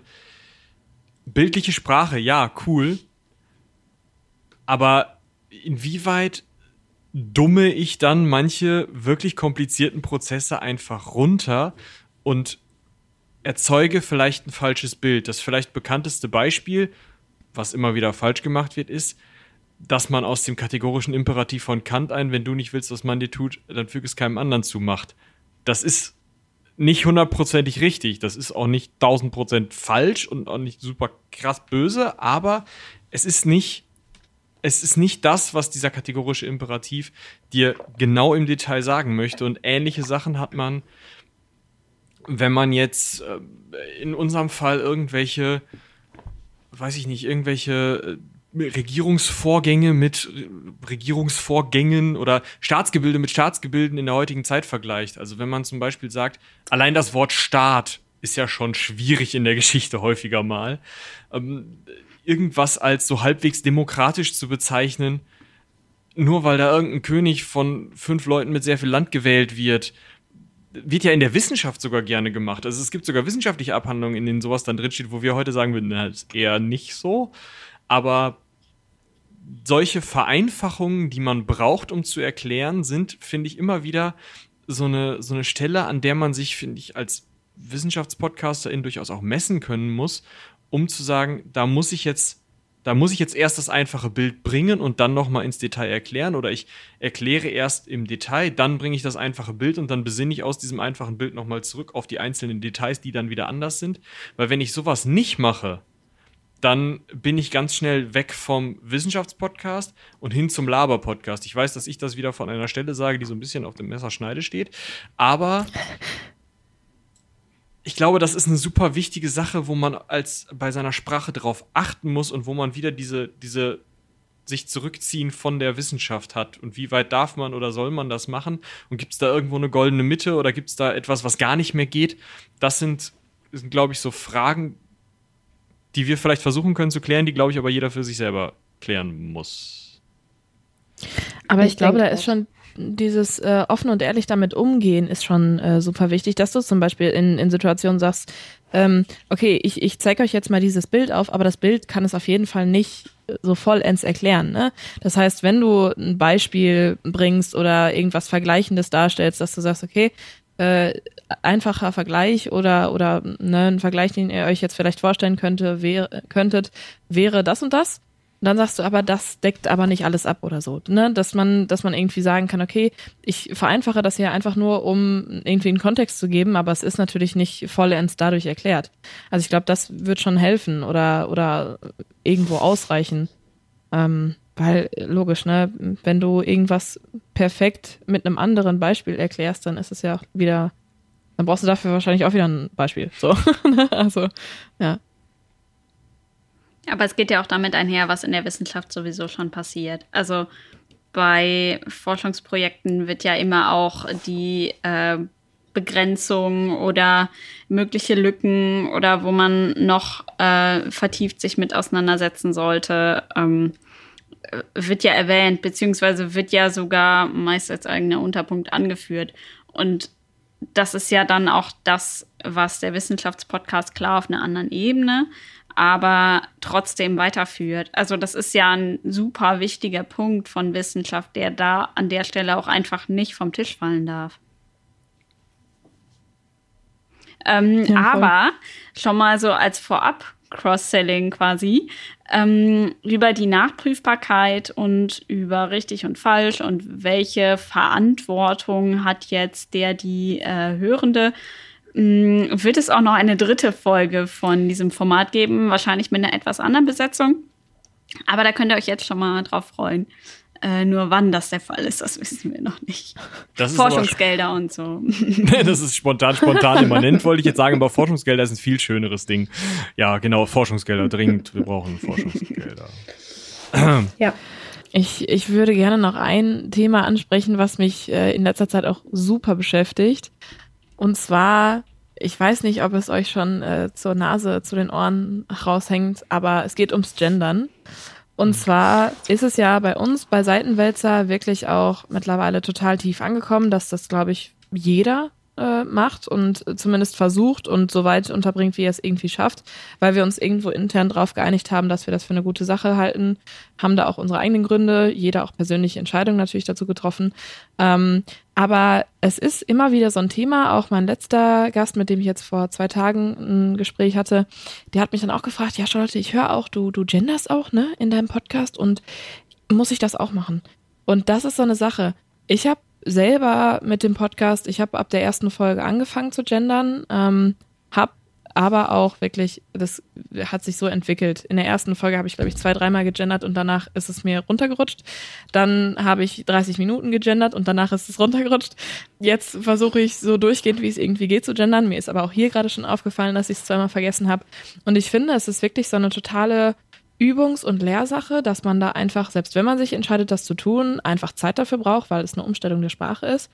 Ähm, ich finde es aber total spannend, dass gerade auch äh, Gäste auf mich zukommen und fragen, ob sie gendern müssen, sozusagen, weil sie in meinem Podcast sitzen, wo das getan wird. Und äh, ich würde es irgendwie mal ganz interessant finden, wie ihr das so empfindet oder wie ihr so damit umgeht, ähm, weil ich, wie gesagt, äh, sagen muss, ich, ich mache es gerne und ich mache es auch, äh, also es, es, stört mich überhaupt nicht, aber ich merke immer wieder, wenn ich, wenn ich rausrutsche, dass ich denke, ah, verdammt, jetzt hast du es vergessen und ähm, weiß dann gar nicht so richtig, wie ich das wie ich das einsortieren soll. Also, also was, was haltet ihr von diesem großen Buzzword Gendern? Ja, vielleicht dazu. Ich finde auch, Gendern ist erstmal ein Prozess, den man lernen muss. Und ich glaube, bei uns im Podcast haben wir es immer so versucht, aber auf andere Art und Weisen auch. Also wir haben auf jeden Fall anfangs binär gegendert und jetzt versuchen wir es eben nicht mehr nur binär zu gendern. Ähm, aber ich vergesse es auch oft genug ähm, und denke mir dann auch immer so, Mist. aber ich finde es letztendlich gar nicht so schlimm, weil ich finde, es ist okay, wenn die ZuhörerInnen mitbekommen, dass keiner das perfekt macht. Wisst ihr? Und damit zeigt man quasi auf, dass das ein Lernprozess ist und dass Sprache sich eben auch wandeln kann. Aber wandeln ist ja ein Prozess, etwas, was im Gang ist. Und das ist auch voll okay, wenn das dann nicht stetig passiert. Also in den ersten Folgen ist es mir dann auch schwer gefallen, weil ich, Anna hat das viel besser drauf als ich. Deshalb hatte ich immer so den Vergleich, aber ich dachte mir, nee, ist ja auch voll okay, wenn nur eine von uns das besser kann und die andere dann eben noch ein bisschen übt. Und tatsächlich hatten wir auch letztens eine Gästin, die hat ähm, nicht gegendert. Ich weiß nicht, sie hatte das einfach nicht in ihrem Sprachgebrauch, aber wir haben auch einfach konsequent weiter durchgegendert und das einfach gar nicht zum Thema gemacht. Ich weiß nicht genau, was unsere HörerInnen dann so gedacht haben. Und was ich noch zum Thema anmerken möchte, ist, dass ich im Podcast viel bewusster darauf achte, zu gendern als in meiner Alltagssprache, was nicht gut ist, weil ich will es meiner Alltagssprache auch gliedern, aber das ist persönliches Empfinden. Aber im Podcast fällt es mir leichter, mir das bewusst zu machen, dass es jetzt wichtig ist. Ja. Ich glaube, im Podcast spricht man bewusster. Ganz einfach. Man ist sich seiner, seiner Außenwirkung bewusster. Da haben wir ja gerade schon viel drüber gesprochen. Deswegen ja, ich bin da auch definitiv im Podcast besser als in, ähm, im Alltag. Wir, das finde ich bei der Ecke Hansaring immer noch mal so ein bisschen schwieriger, ähm, haben da noch mal so ein, so, ein, so ein historisches Dimensionsproblem. Man kann natürlich nicht davon ausgehen, dass erst 1850 die Nichtbinarität erfunden wurde, aber wir haben immer mal wieder das Problem, dass wir auf Strukturen, also eigentlich schauen wir ja immer auf patriarchale Strukturen, die nicht patriarchalen Strukturen kommen vielleicht, wenn wir uns mal in außereuropäische Themen einarbeiten, was wir im Moment noch nicht getan haben oder nur sehr, sehr wenig getan haben, einfach weil außereuropäische Themen nicht zu unserem Lehrkanon gehören und wir uns da dementsprechend wesentlich stärker einarbeiten müssen, um da eine sinnvolle Folge draus zu machen. Was wieder ein Zeitproblem ist, ist halt einfach scheiße. Aber. Aha, da ist es wieder. Ja, natürlich ist es da wieder. Aber äh, interessant wird es auch nochmal, wenn wir in Gesellschaftsformen kommen, die nicht mehr schriftlich fixiert sind. Da werden wir auch nicht wissen, ob es dann teilweise, also gerade bei den Kelten gibt es teilweise auch matriarchale Strukturen oder zumindest gleichberechtigte Strukturen, aber das wissen wir teilweise auch nicht und teilweise ist auch die Forschung so dermaßen patriarchalisch gesprägt, dass Funde so krass uminterpretiert wurden, dass man gesagt hat, ja, das war äh, ein sehr weiblich aussehender Krieger mit einem Kleid. Solch, solche Sachen sind passiert und passieren teilweise heute noch. Dementsprechend ähm, haben wir halt einen sehr patriarchalen Blick in der Forschung und noch einen noch patriarchalen Blick in den meisten Quellen, sodass wir mit diesem, also mit einem nicht binären Gendern super krasse Probleme haben und ich habe da auch noch keine Lösung für. Bin ich, arbeite ich dran, weiß ich nicht.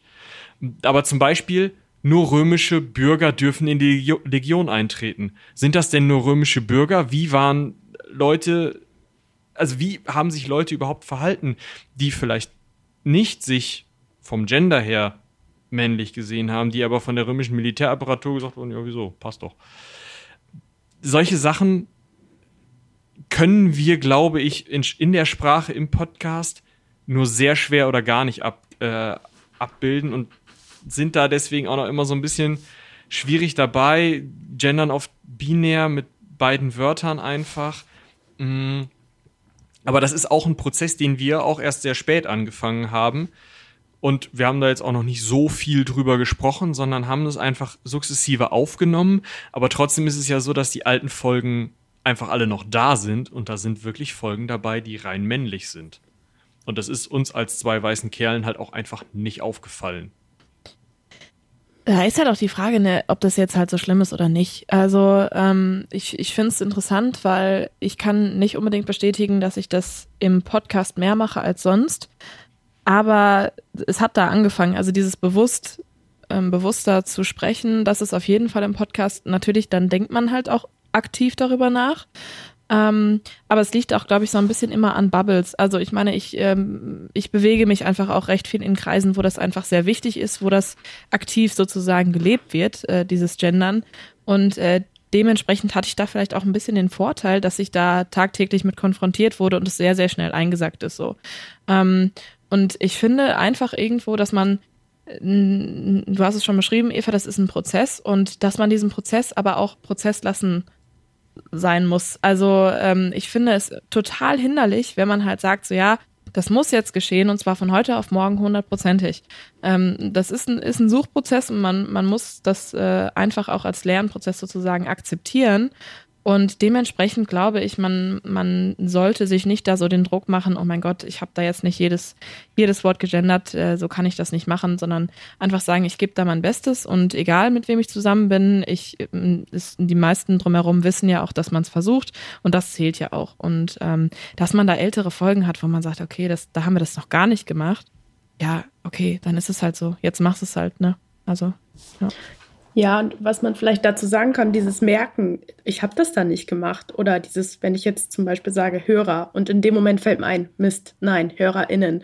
Das ist auch Teil des Prozesses, dass man überhaupt erstmal selbst darauf, sich selbst seiner Sprache bewusst wird und das verarbeitet. Und dadurch macht man es ja beim nächsten Mal. Ähm, ja. Also wenn man jetzt eine neue Sprache lernt, ist ja auch nicht von heute auf morgen, dass man die fließend sprechen kann. So funktioniert das nicht. Man muss dem ausgesetzt sein, so wie du das gesagt hast, Charlotte, wenn man in den richtigen Bubbles lebt, wo alle anderen das eben auch machen, fällt das nochmal leichter. Und das hat einfach so viele Faktoren. Und ich finde, dass man es versucht und sich dessen bewusst wird, ist einfach schon der erste Schritt und das dann eben anwendet. Ja. Was sagt eine Hörerin dazu, Lena? Äh, stört dich das in Podcasts, wenn du Podcasts hörst, die das noch nicht tun oder die das überhaupt nicht tun, vielleicht auch heute bewusst nicht tun? Mag es ja auch geben.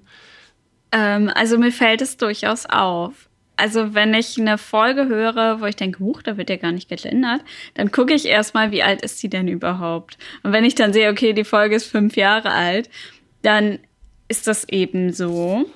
Also ich glaube, vor fünf Jahren habe ich auch noch nicht gegendert und ich würde mal einfach die Behauptung aufstellen, dass das äh, niemand von den hier Anwesenden gemacht hat. Ähm, und es ist ja eben, wie Eva sagt, ein Prozess, es ist ein Lernprozess. Niemand muss das tun, würde ich jetzt, würde ich jetzt sagen. Da gibt es natürlich auch verschiedene Meinungen zu, aber ich entscheide mich bewusst dafür und ja, also ich glaube auch, dass das eben dieser, dieses Sprachchameleon wieder ist. Ich glaube, wenn Charlotte äh, Gäste, egal welchen Geschlechts, ähm, zu Gast hat, okay, das ergibt irgendwie auch keinen Sinn, aber egal, mh, mm, dann wenn Charlotte die ganze Zeit gendert, dann wird die Person sich ja auch Gedanken darüber machen, egal ob sie das jetzt muss oder nicht.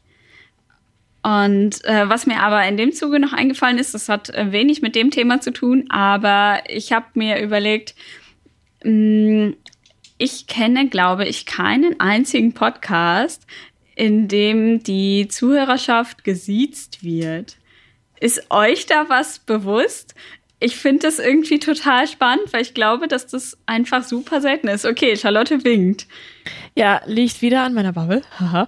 ähm, ja, Deutschlandfunk. Äh, ne, das ist die, die, ähm, die Zielgruppe ist da halt einfach wird gesiezt. Dementsprechend werden da die HörerInnen auch gesiezt. Nee, das sind ja Radiosender. Also äh, hätte, ich, hätte ich nicht gesagt. Also erstmal Deutschlandfunk Nova klammern wir bitte aus, weil Deutschlandfunk Nova ähm. ist, ist, ein Jugendsender, der duzt.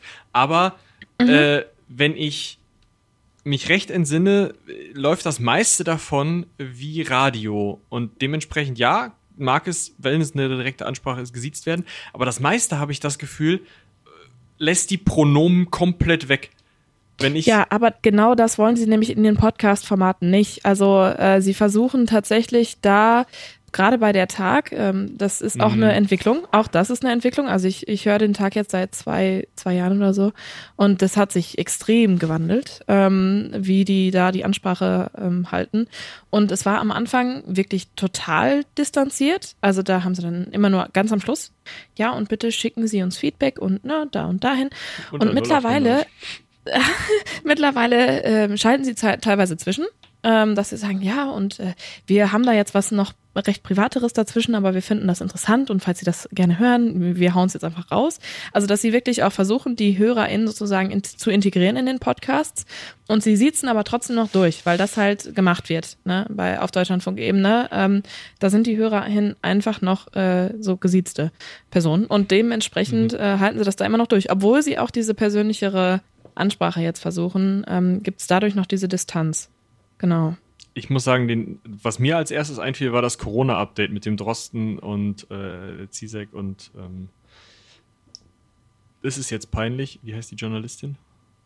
Das sind verschiedene. Also eine hat es angefangen, Corinna Hennig. Und ah, dann hat sie aber, glaube ich, noch andere KollegInnen dazu geholt. Das ist ja auch ein enormer Aufwand. Ja, das wöchentlich zu machen ist halt echt, also Hut ab. Aber ich meine, da wird gesiezt und geäucht, oder? Genau, das schönes Wort. Also beides einfach. Genau, das ist, liebe Crazy. Hörerinnen und Hörer, äh, möcht, wir möchten Ihnen und euch noch einen, äh, einen Hinweis geben oder so. Und das muss ich Ach, sagen. Ja, crazy. Da mhm. rollen sich mir halt die Fußnägel hoch, das kann ich gar nicht haben, da können Sie mich lieber siezen. Aber ich weiß nicht, Podcast ja. war ja immer so ein, so ein, so ein Indie-Medium und man war immer so die Leute, die irgendwie nur so ein RSS-Feed ins Internet ballern und wenn du die technischen Fähigkeiten hast, dann kannst du das auch runterladen. Und deswegen wundert es mich überhaupt nicht, dass institutionalisierte Podcasts von Institu äh, Institutionen, die sich für, äh, ja, ähm, für sehr integer halten, meinen, sie müssten die Leute siezen. Ich, äh, also letztendlich denke ich da auch, also das ist eine Entwicklung. Ich glaube, das wird sich echt noch legen, weil mittlerweile habe ich halt bei so vielen Sachen das Gefühl, eigentlich hat da keiner mehr Bock drauf, weil das äh, baut eine Distanz auf, die man einfach nicht mehr braucht. Gerade bei äh, Formaten wie Podcasts sollte das eigentlich so ein so entspanntes Feeling sein, dass du sagst, äh, wenn das jetzt HörerInnen hier rezipieren, dann haben die auch ne, ein persönliches Interesse dran, dann kann man die auch duzen, dann haben die auch ein, ne, freuen sich, dass die JournalistInnen das Gefühl haben, man ist auf einer Ebene irgendwo und fühlt sich nicht abgekoppelt von denen. Das ist ja noch eine ganz andere Sache. Ähm, ne, dieses elitäre äh, Denken, das ja eigentlich abgeschafft werden soll, ähm, und das ist innerhalb des Journalismussystems ist das ja zum Beispiel total krass, ne, dass da wirklich bis in die höchste Etage durchgeduzt wird. Das ist, das gehört dazu, das gehört zum guten Ton. Die HörerInnen aber die Menschen sind, die auf jeden Fall gesiezt werden müssen, weil sonst haben sie ja das Gefühl, wir haben keinen Respekt vor ihnen. Und da denke ich mir dann so, wenn man im Radio sitzt und, und sagt, Leute, Wetter ist geil, geht raus, äh, so, wo, wo kann sich da jemand bitte beleidigt fühlen oder oder ähm, zu zu nahe getreten oder so. Klar ne vielleicht ähm, kann jetzt auch sein dass ich da Vorurteile habe aber vielleicht eine etwas ältere Hörergruppe Hörerinnengruppe sagt da vielleicht ja nee ähm, ich möchte jetzt trotzdem noch weiter gesiezt werden aber ich habe das Gefühl das entwickelt sich gerade echt dahin dass man sagt nee das sind persönlichere Ansprachen das ist auch vollkommen okay dass man da auch durchduzt um da mal in den Ecke Hansaring-Sprech zurückzukommen, das System, äh, das Problem wird sich ja auch über die Jahre dann ähm, lösen. Ähm, dementsprechend, äh, ja, weiß ich nicht, ich glaube auch, dass es Richtung Du geht. Was ich aus diesen beiden Gespräch, äh, diesen beiden Themenblöcken jetzt vielleicht so ein bisschen ganz gerne mal rausziehen würde, gibt es Sachen, wo ihr sagt, das geht gar nicht im Podcast? Gerade vielleicht einmal im Podcast und dann das geht gar nicht im Wissenschaftspodcast.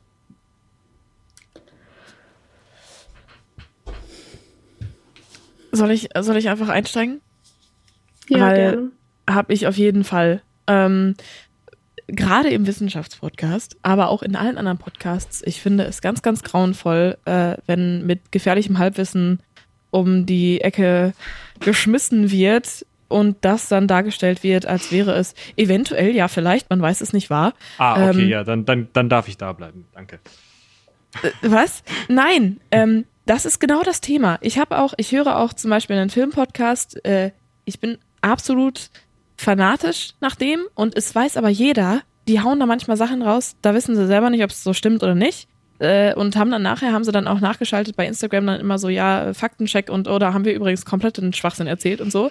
Wenn man damit so umgeht, dann finde ich das vollkommen okay. So, dann kann das jeder einschätzen, dann weiß jeder, okay, ich höre hier was. Wenn ich wirklich damit hausieren gehen möchte, wenn ich das weitertragen möchte, muss ich das vielleicht doch nochmal erstmal selber nachgucken, weil man weiß nicht, ob es stimmt. Mm, aber Podcasts sind mittlerweile so extrem, haben einen so krassen Einfluss und ich finde es einfach crazy, dass Leute das teilweise hören und für wahr befinden, obwohl man also und dann frage ich nach, wo hast du das gehört? Und dann nennen die mir einen Podcast und ich sag so, ja, okay, und hast du das schon mal irgendwo nachgelesen oder haben die da eine Quelle zugenannt oder was weiß ich nicht? Und dann kommen sie mir an mit, ah ja, du und deine Quellen und willst du mal alles? Ich so, nee, das ist halt einfach, da muss man einfach nachdenken, weil ähm, das ist so ein bisschen so eine Sache, ich glaube, da haben wir letztes, letztes Mal auch schon ein bisschen drüber gesprochen. Das ist halt so eine Sache, es gibt einfach mittlerweile alle Informationen auf allen Medien und die Leute können nicht mehr vernünftig einsortieren, was ist jetzt wirklich gut recherchiert, was ist jetzt, was hat jetzt welchen Anspruch. Und Podcasts sind da so ein super Beispiel, weil du hörst dir das ganze Gelaber an, kannst es teilweise überhaupt nicht mehr zuordnen und sagst dann so, oh, das ist ein Fakt, das habe ich irgendwo gehört. Ja, dann war es aber nicht äh, vielleicht hier in meinem, okay, heute etwas viel gelobten Deutschlandfunk, aber ist halt gut, ähm, äh, im Deutschlandfunk oder in irgendeinem Podcast, der halt gar nicht recherchiert ist, wo ich mir denke, das ist halt, ah, das finde ich uncool. Wenn man so einen Einfluss hat und, und äh, so viele HörerInnen, dass man das dann so einfach so mal raushaut. Oh, ich glaube, das, das und das ist passiert. Ja, ich cool. kann mir vorstellen, dass das in manchen, vielleicht den Fällen, die da ein bisschen, die da vielleicht nicht so aktiv mit umgehen, beziehungsweise sich nicht so viele Gedanken machen und einfach erstmal produzieren, dass es da der verzeihliche Fall dessen ist, dass man sich selber für nicht so voll nimmt und sich selber für nicht so, ich nenn's mal mächtig nimmt, weil man, glaube ich, krass unterschätzen kann, wie viel Nähe man als Podcasterin zu den Hörenden bekommt, weil einfach diese, diese lange Besprechung durch jemanden einen, glaube ich, also ich selber habe ja das Gefühl, als wären, äh, weiß ich nicht, das Ehepaar Hoxilla meine Freunde. In Wirklichkeit habe ich mit denen einmal eine E-Mail ausgetauscht. Einmal. Die haben keine Ahnung, dass ich existiere.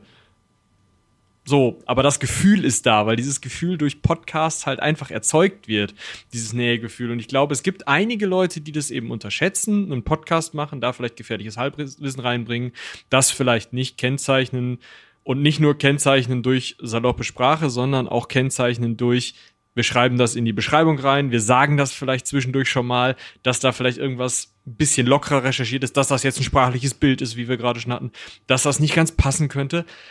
Es gibt aber, glaube ich, auch häufiger und immer häufiger den Fall dessen, dass das bewusst gemacht wird.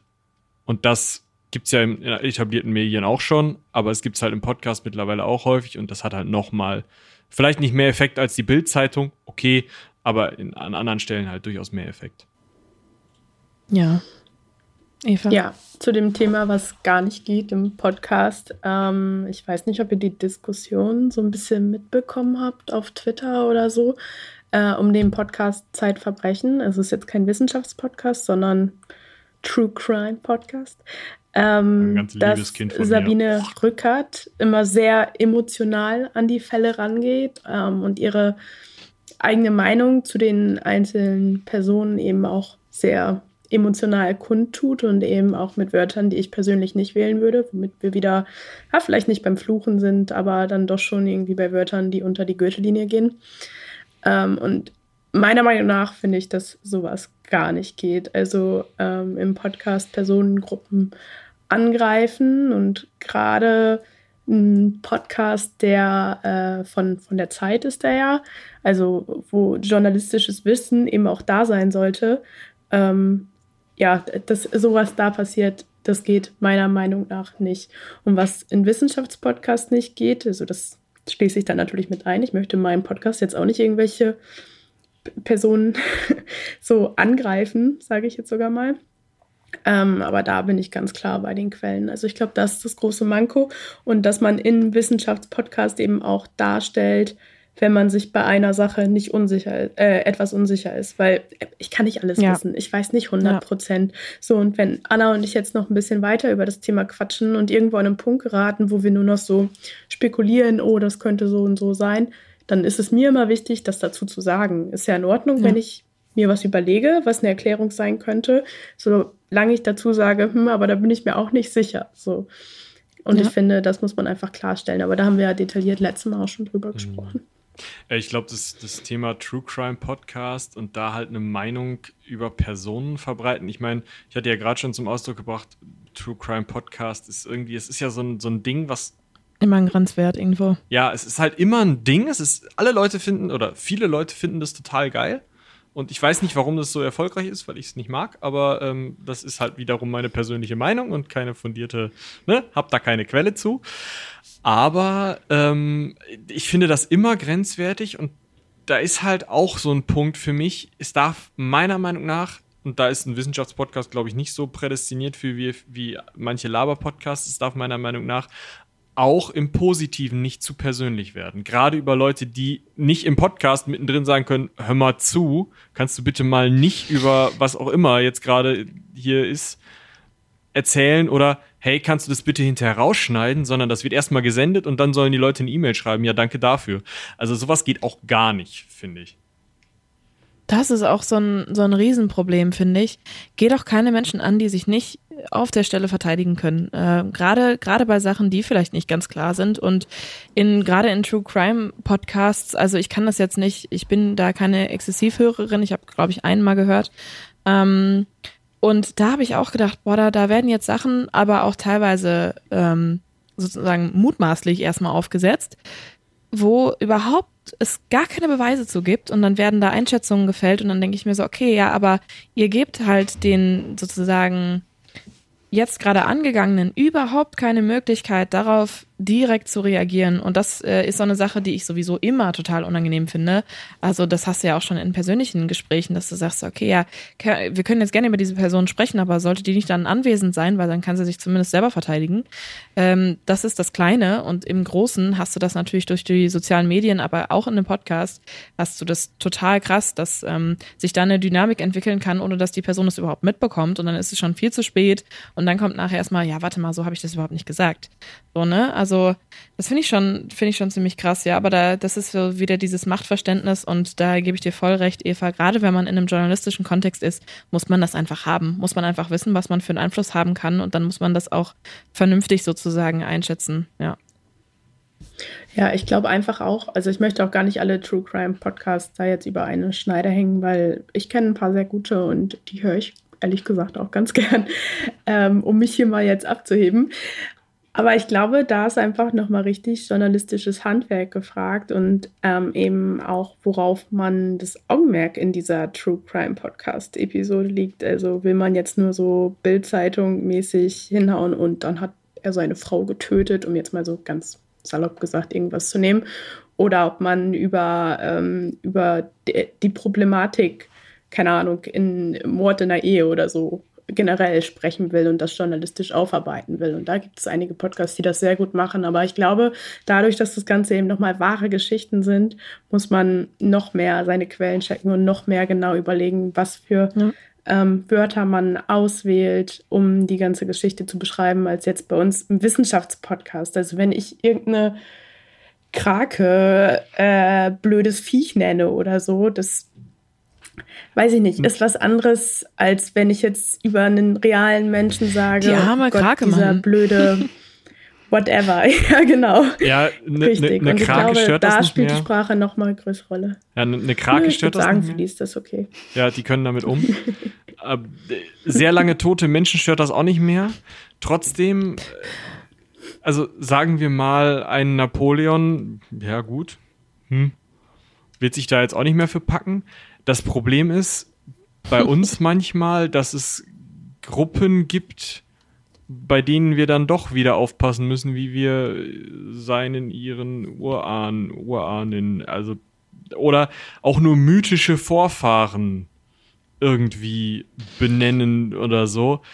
Und ich versuche mich dabei tatsächlich immer relativ, ich sag mal, schmerzfrei zu halten und da auch im Zweifel, wenn von so einer Person sicher oder sehr gesichert überliefert ist, dass das ein Arschloch war, das dann durchaus auch so zu sagen, einfach weil ich gerade in der historischen Rückschau finde, dass eine kritische Auseinandersetzung mit den historischen Figuren, gerade wenn das den eigenen nationalen Mythos irgendwie beinhaltet, super wichtig ist. Weil das sonst nämlich genau zu Überhöhungen führt, die wir nicht wollen. Und das ist klar, das sind wieder, das sind wieder wissenschaftsspezifische Themen, also für die jeweilige Wissenschaftsbranche spezifische Themen, weil, wie gesagt, Kraken haben damit nicht so große Probleme und auch die Vorfahren der Kraken werden nicht klopfen kommen und es gibt auch keine glatzköpfige Krakenpartei. Also, ich weiß nicht, ob Krakenhaare oder irgendwas Fortsatziges auf der Haut, aber ist auch eigentlich egal. Das ist so geil, weil ich gerade sagen wollte, dass die ein dickes Fell haben, aber das haben sie definitiv nicht. Ja. ja. Da sind wir wieder Genau. bei der Metapher. Ich glaube, was man aber da an der Stelle einfach nicht vergessen sollte, ist, dass selbst wenn im Podcast einer äh, oder zwei oder mehr Personen miteinander sprechen, ist es trotzdem kein Dialog mit den ZuhörerInnen. Natürlich können die in irgendeiner Art Feedback geben, gerne, aber mh, hm, trotzdem ist es ja zeitversetzt und es ist nicht gleichzusetzen mit einer direkten Reaktion.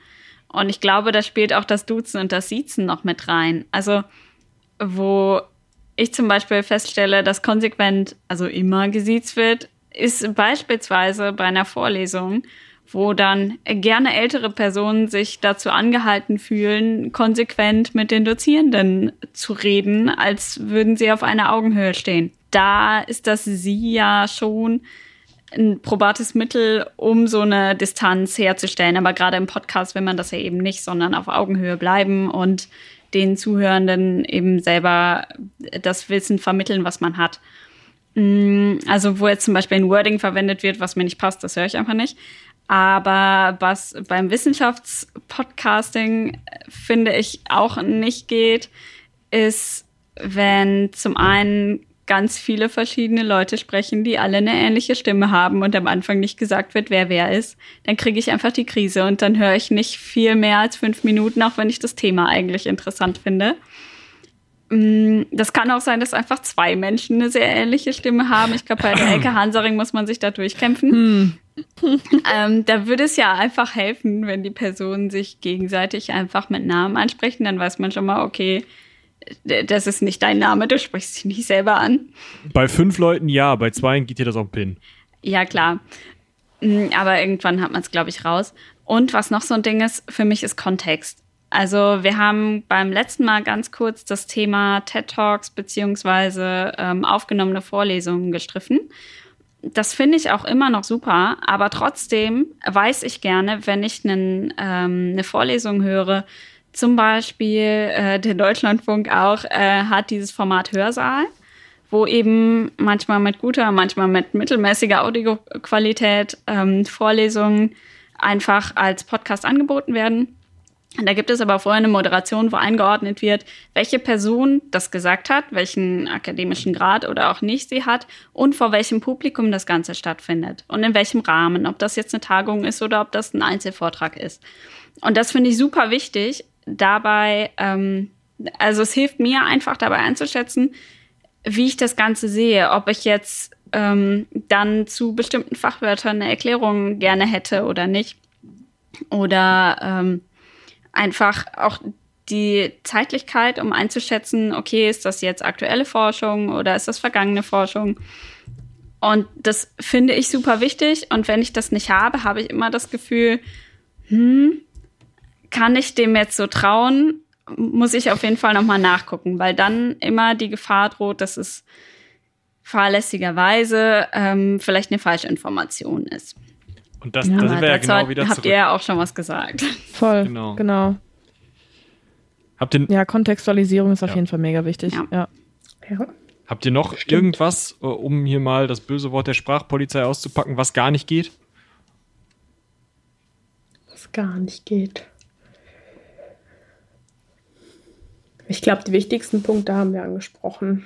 So, dass man bestimmte Wörter nicht sagen sollte. Aber das sollte man im Alltag ja vielleicht auch nicht unbedingt. Gut, klar. Es gibt äh, einfach. Quellenarbeit. Ja. Genau. Dann. Das ist so witzig, weil ich sage immer Inhaltslosigkeit, so, aber voll viele ja. finden das total geil. Also ich, ich habe immer das Gefühl, warum macht man einen Podcast, der halt einfach null Inhalt hat? Aber das kommt ja so gut an. Ich, also Ne? Von daher, das kann ich gar nicht als äh, valides äh, Argument hier vorbringen, weil ich weiß, dass total viele mega darauf stehen. Also von daher könnt ihr auch alle inhaltslose Podcasts machen, das ist auch super. Vielleicht mache ich auch mal irgendwann einen. Ein inhaltsloser Wissenschaftspodcast wird, glaube ich, spannend. Das würde ich gerne hören. Äh, ja? Ja. Ja, ich glaube auch, dass die HörerInnen von solchen inhaltslosen Podcasts andere sind als, oder nicht unbedingt andere, das gibt bestimmt auch eine Schnittmenge, aber man hört das zu anderen Anlässen als Wissenschaftspodcast oder aus anderen Gründen. Aber was mir gerade nochmal eingefallen ist, ähm, man, also Wissenschaftspodcast, da geht man ja nicht unvorbereitet ran. Also ich zumindest nicht und ihr beide ja auch nicht. Ähm, man hat ja irgendwie Notizen und was vielleicht nicht so cool ist, aber das kennt man ja auch, wenn man eine Präsentation hält, dass man nicht nur einfach stumpf diese Notizen abliest, sondern Gott, ja, eben, dass bitte. man wirklich,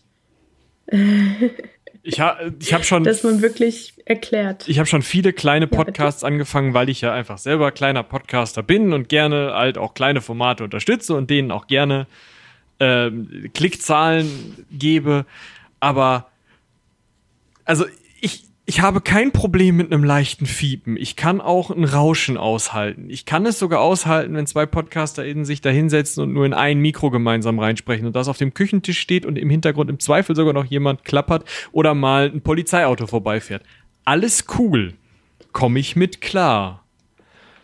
Aber wenn jemand mir so irgendwas vorliest, dann habe ich den die längste Zeit gehört. Also, meine Herren, werde ich da irre.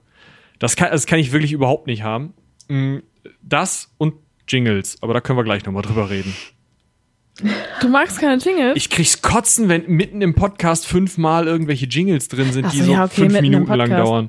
Ja, aber dann, darüber kann man dann ja auch mal sprechen. Ist, äh, äh, wobei, nee, müssen wir auch nicht, weil es nicht unbedingt was mit Sprache zu tun hat, aber ähm, weil teilweise wird ja jetzt total krass in Podcasts getrennt, wenn die halt Werbung machen. Äh, dann die meisten zeigen das auf jeden Fall an, dadurch, dass sie sagen, ne, ab jetzt hier Werbe oder Werbeunterbrechung oder irgendwie sowas. Aber die meisten machen das auch mit Jingles, dass man das wirklich gut trennen kann. Dafür ja. ähm, dafür kannst okay, gut. Also das, das ich, ich würde sogar so weit gehen, wenn ich selber Also meinst du random Jingles, die einfach so zwischendurch gedudelt reinkommen? Also se- selbst äh, wenn jetzt wirklich ähm, zwei oder drei Rubriken im Podcast sind und jede dieser Rubriken so ein zwei Sekunden hat, da gehe ich noch mit, das kann ich haben. Aber es gibt so viele Podcasts, die immer wieder irgendwie so ein Blüm da drin haben, wo ich mir denke, das hat noch nicht mal, also dass das nicht im Satz ist, ist auch alles. Finde ich schlimm. Und was ich auch ganz schlimm finde, was ich gerade bei vielen von den ähm, Radiostationen hergestellten Podcasts immer wieder höre, ist, dass da die ganze Zeit irgend so ein Gedudel drunter läuft. Ich bin da, um eine Stimme zu hören. Ich fahre dabei Fahrrad. Ich, Im Zweifel stelle ich meinen, meinen Podcast-Grabber auf Mono um und habe den nur in einem Ohr.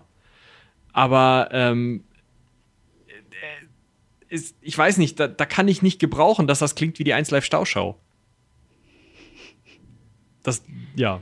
Aber das ist ja jetzt eine Meinung gewesen. Ja, das war eine Meinung. Da könnt ihr auch gerne einen Jingle vor- und hinterschneiden und ein Gedudel drunter legen, wenn ihr das unbedingt möchtet. Aber ich höre es dann nicht mehr. Ich frage mich immer, ja, ich frage mich immer, wer hat Bock, das zu schneiden bei den ganzen Jingles. Aber das ist eine andere Sache. Wahrscheinlich haben die Leute, die das schneiden. Ähm, was ich bei den Notizenthema nur so nervig finde, weil ich finde, man hört dann nach einer Zeit nicht mehr zu. Und Ja. das Seltsame ist, wenn ich ein Hörbuch höre oder ähm, mal einen True Crime Podcast ähm, und die das so ablesen, dann stört es mich nicht so, weil ich finde, da ist es mehr eine Geschichte und dann ist es so, als würde mir jemand was vorlesen.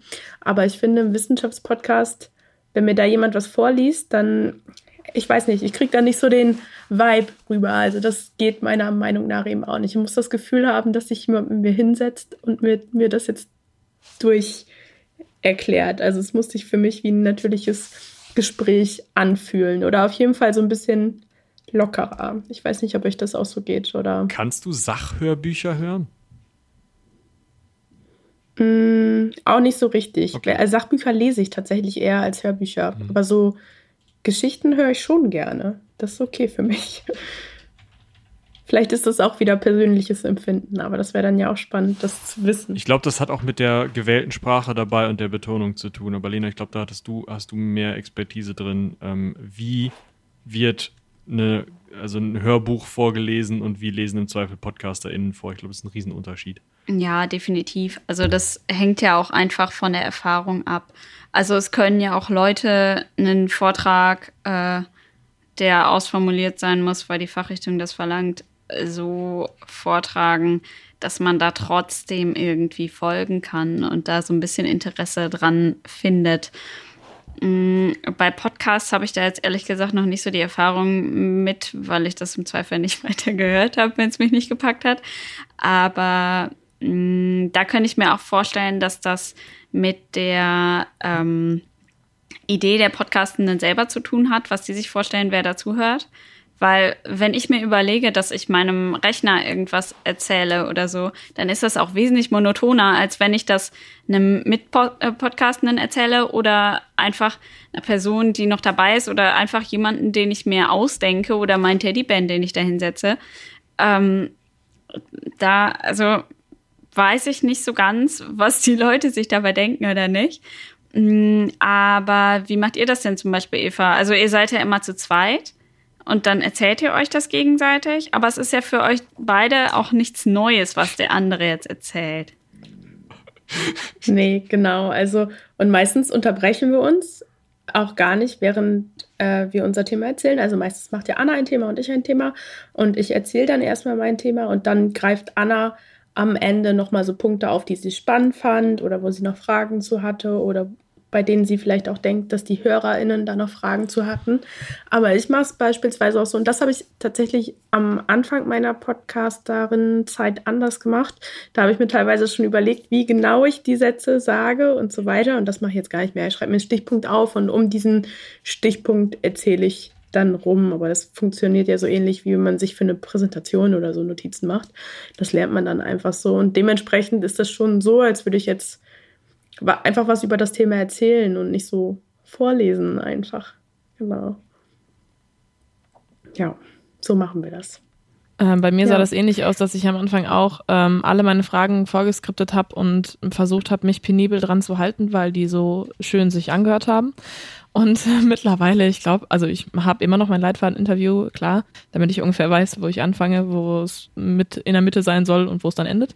Aber ich glaube, ich verwende mittlerweile so 30 Prozent, wenn überhaupt, von dem, was da wirklich auf dem Zettel steht. Einfach nur als Ankerpunkte, so, ne? Als Hauptthemen, genau. Genau. Ja, ja wir haben ein gemeinsames Skript. Äh, ein auch über die Zeit gewachsenes Skript, was ich allen Leuten, die jetzt das hier hören als Anleitung zum Wissenschaftspodcasten. Den Leuten würde ich empfehlen, noch weitere derartige Anleitungen zu hören, weil äh, wir die Weisheit nicht mit Löffeln gefressen haben. Aber trotzdem, denen kann ich nur empfehlen, was unglaublich gut funktioniert, ist ein gemeinsames Skript, das in einem Shared Document, ob das jetzt auf einem OneDrive-Server von Windows liegt, ob das ein Google-Dokument ist oder Apple wird da bestimmt auch irgendwas für euch haben. Ähm, wie auch immer, aber ein Dokument, in dem ihr sehen könnt, auf welcher Seite, in welcher Zeile ist die, oder zumindest auf welcher Seite ist die andere Person, auf die, der ihr sehen könnt, dem ihr sehen könnt, was markiert die andere Person gerade. Also einfach wirklich nur zieht den Cursor so drüber und markiert es. Und äh, wo ihr Kommentare im Zweifel auch während des Podcasts mal eben dran schreiben könnt oder vielleicht mal einen Link einfügen könnt. Das hilft ungemein, wenn ihr natürlich voreinander sitzt beim Aufnehmen, ist es ein bisschen weniger krass, weil ihr euch da mit, ähm, mit anderen Mitteln irgendwie nochmal darauf hinweisen könnt, wo im Text jetzt ihr gerade seid. Aber gerade wenn ihr eben remote aufnehmt, ist es super entspannt. Wir benutzen mittlerweile einfach ein Präsentationsformat, wo wir jeweils sehen, wo der andere ist. Wir haben die äh, Folien, das sind die jeweiligen Themen. Das ist nicht so wie eine PowerPoint-Präsentation, die ihr aus der Schule kennt, die ihr äh, wo ihr das schön strukturieren müsst, wo das gut aussehen muss und wo nur drei Sätze auf einer Folie sein dürfen, sondern das ist Fließtext auf einer Folie. Aber, oder Stichpunkte, aber wir haben dadurch den riesen Vorteil, dass wir uns halt gegenseitig zeigen können, hier sind wir gerade, dass den Gedankengang verfolgt der andere gerade und dadurch unterbrechen wir uns halt auch eben teilweise fast wie geplant an Stellen oder lösen uns an Stellen ab, weil wir einfach genau wissen, der andere muss jetzt gerade mal eben die Folie wechseln oder der andere mh, mm, ist, hat sich an der Stelle festgefressen, weiß nicht, wie er in den nächsten Punkt überleiten kann, dann setzt sich der dann eine, weil der andere ist ja der andere, halt hin und sagt, okay, dann, dann mache ich jetzt einen harten Cut und rede einfach über eine ganz andere Sache, damit ich in diesen Stichpunkt reinkomme, was natürlich für eine einzelne Person, die das vorträgt, gar nicht funktioniert. Das ist aber vielleicht auch ein relativ spezifisches Ding für uns jetzt. Weiß ich nicht.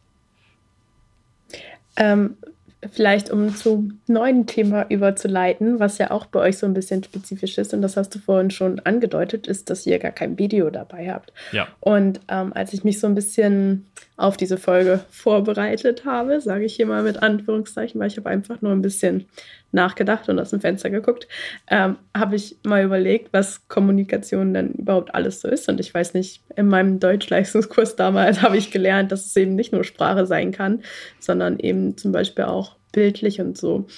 Ich weiß gar nicht mehr, es gab da doch so vier vier Phasen, glaube ich. Das mhm, Einzige, Der was mir noch eingefallen Schulz ist, war, von Thun. Man kann nicht nicht kommunizieren. Ja, genau. ja das hängt, glaube ich, ja, allen zu den Ohren raus, zu allen vier. Ja, richtig. Vielleicht, ähm, ich wollte auch nur. Vielleicht erklärst ja. du es doch noch mal, glaube ich. Ja, also, wenn du es erklären kannst. Ich wollte eigentlich nur darauf hinaus, dass nicht nur Sprache Kommunikation ist, sondern eben auch meine Gestik, mein Gesichtsausdruck, mein eigentlich alles, alle Signale, die man aussendet, sind Kommunikation. Ähm, oder zum Beispiel auch wenn ich schweige, ist es ja Kommunikation. Und worauf ich eigentlich hinaus wollte, ist, ob euch, wenn ihr zum Beispiel jetzt nicht Zoom dabei nutzt oder euch nicht gegenüber sitzt, ob euch dann was fehlt während des Podcastens, ob ihr diese visuellen ähm, Impulse braucht, um mit euren Gesprächspartner zu kommunizieren. Vielleicht ähm, fange ich da auch an, weil ich ja der bin, der ohne Bild podcastet das haben wir am Anfang gar nicht so bewusst gemacht, sondern weil Discord zu dem Zeitpunkt noch kein Bild hatte. So, ganz einfach. Wir haben halt ein Programm gesucht, mit dem wir das machen können. Skype fanden wir beide aus Coolness-Gründen doof. Ich weiß auch nicht. Ach, Skype nutzt man nicht. Wir waren so coole Gamer oder wir sind immer noch so super cool. Egal. Auf jeden Fall äh, nutzten wir Discord oder Teamspeak und das ist toller und das hat halt kein Bild weil es so cool ist. Irgendwie so müssen wir da hingekommen sein, dass wir kein Bild benutzen und das hat da schon ganz gut funktioniert. Mittlerweile sind wir so eingespielt da drin, dass es wirklich gut funktioniert. Ich glaube, das hört man auch in den Podcasts, dass wir uns nicht, wir haben nicht diese, diese, äh, äh, aber ich wollte noch Unterbrecher, sondern äh, gut, wir wissen auch einfach, wenn der andere redet, halt halt die Fresse oder brüll lauter. Aber äh, das haben wir halt nicht so richtig drin. Das funktioniert aber nur, weil wir uns privat so gut kennen und das mit diesem, also dieses Gespräch ohne Bild schon vorher relativ lange gemacht haben, dass wir dadurch eben sagen, äh, also dieses Einhaken relativ gut hinbekommen. Ich habe es jetzt einmal gehabt, dass ich eine andere Podcast-Aufnahme bei einer anderen Podcast-Aufnahme Gast sein durfte, wo es auch ohne Bild mit vier Leuten im Kreis ging. Und da tut mir der Mensch, der das geschnitten hat, ziemlich leid, weil es klingt jetzt gut. Aber es war ein bisschen interessant, was die Unterbrechungen anging. Der wird interessante Probleme gehabt haben, dass er dann eben übereinanderliegende Zeilen nebeneinander schieben musste, um Sachen dann doch noch in irgendwie in was Sinnstiftendes zu bekommen, weil man natürlich in der Lage ist, zu sprechen, gleichzeitig zu hören, was der oder die andere sagt und dann einfach darauf zu antworten, ohne selber den Sprechfluss zu unterbrechen, was im Podcast aber nicht funktioniert, weil ich einfach keine zwei Audiospuren gleichzeitig hören kann, vernünftig, besonders wenn das dann noch auf MP3 runtergerechnet ist und so weiter. Alles unschön. Dementsprechend äh, wird dann da sehr stark geschnitten werden gemusst haben. Hilfe. Und das hat nicht funktioniert, weil man sich gegenseitig nicht, so wie wir das jetzt gerade auch machen, über ein, vielleicht lehnt man sich mal zum Mikrofon hin, vielleicht hebt man tatsächlich mal eine Hand, weil wir zu viert sind und das zu viert gar nicht so einfach ist, das hinzubekommen. Ähm, besonders wenn man eben keine Gesprächsführung da drin hat. Hm, wenn sowas fehlt, dann fällt man sich einfach automatisch gegenseitig ins Wort. Und dann finde ich, wird das kein so besonders schönes Gespräch, wird auch gar nicht so befriedigend für die äh, Teilnehmenden. Und das hört man dann auch, die Frustration steigt. Und das, naja. Dementsprechend würde ich niemandem, der oder die jetzt anfängt zu podcasten, empfehlen, ohne Bild zu podcasten, weil eben die Kommunikationsebene Bild unfassbar hilft. Es hilft ja allein schon, wenn ich jetzt hier eine Aussage treffe oder einfach nur weiterrede und ihr immer genervter guckt und ich dann ja, ne, ich rede und rede und rede und jetzt fangt ihr natürlich alle an zu lachen, weil ich es anspreche, aber vorher war es halt so ein, ach, kann ja nicht mal die Fresse halten. Das ist ja auch Kommunikation, das ist auch was, was hilft. Klar geht einem dann teilweise, fängt man an zu lachen, weil der andere irgendwelche blöden Gestik, Mimik, irgendwas gemacht hat. Und das ist im Podcast nicht mehr zu sehen, aber ich glaube, das ist so verschwindend gegen diese Problematik, die aufkommt, wenn man nicht vernünftig aufeinander eingehen kann, dass ich sagen würde, nehmt ein Bild. Ja, äh, auf jeden Fall. Also ähm, ich bin ja auch so eine äh, ohne Bild Podcasterin eigentlich. Ähm, ich hatte meine allererste Folge von dem eigenen Podcast äh, auch schon über Studio Link, was halt daran lag, dass Corona um die Ecke ge gekrochen kam und äh, dieser Podcast auch nur deswegen entstanden ist. Und ihr mir dann erklärt habt, äh, wie das funktioniert und dann habe ich das auch nicht weiter hinterfragt und habe einfach Studio Link benutzt und bin absolut lost gewesen, weil halt wirklich dieses ähm, ich das nicht gewohnt war, äh, mit jemandem äh, in einem Podcast-Format zu sprechen, den ich nicht sehen kann. Also auch wenn ich im Radio gesessen habe, habe ich halt eigentlich immer, ähm, wenn ich Gespräche hatte, hatte ich meine Leute mit im Studio oder wusste, wann der O-Ton kommt. Dann, das ist auch wieder was anderes. Dann kann man sich darauf einstellen. Ähm, und das ist einfach so anstrengend, auch weil man einfach versucht, dem anderen Freiraum zu lassen. Und aber selbst wenn dann eine Sekunde oder zwei Nachdenken kommt und man dann eventuell auch noch ein bisschen nervös ist, dann springst du rein und dann merkst du, ach nee, aha, die wollte eigentlich noch weiterreden, die Person.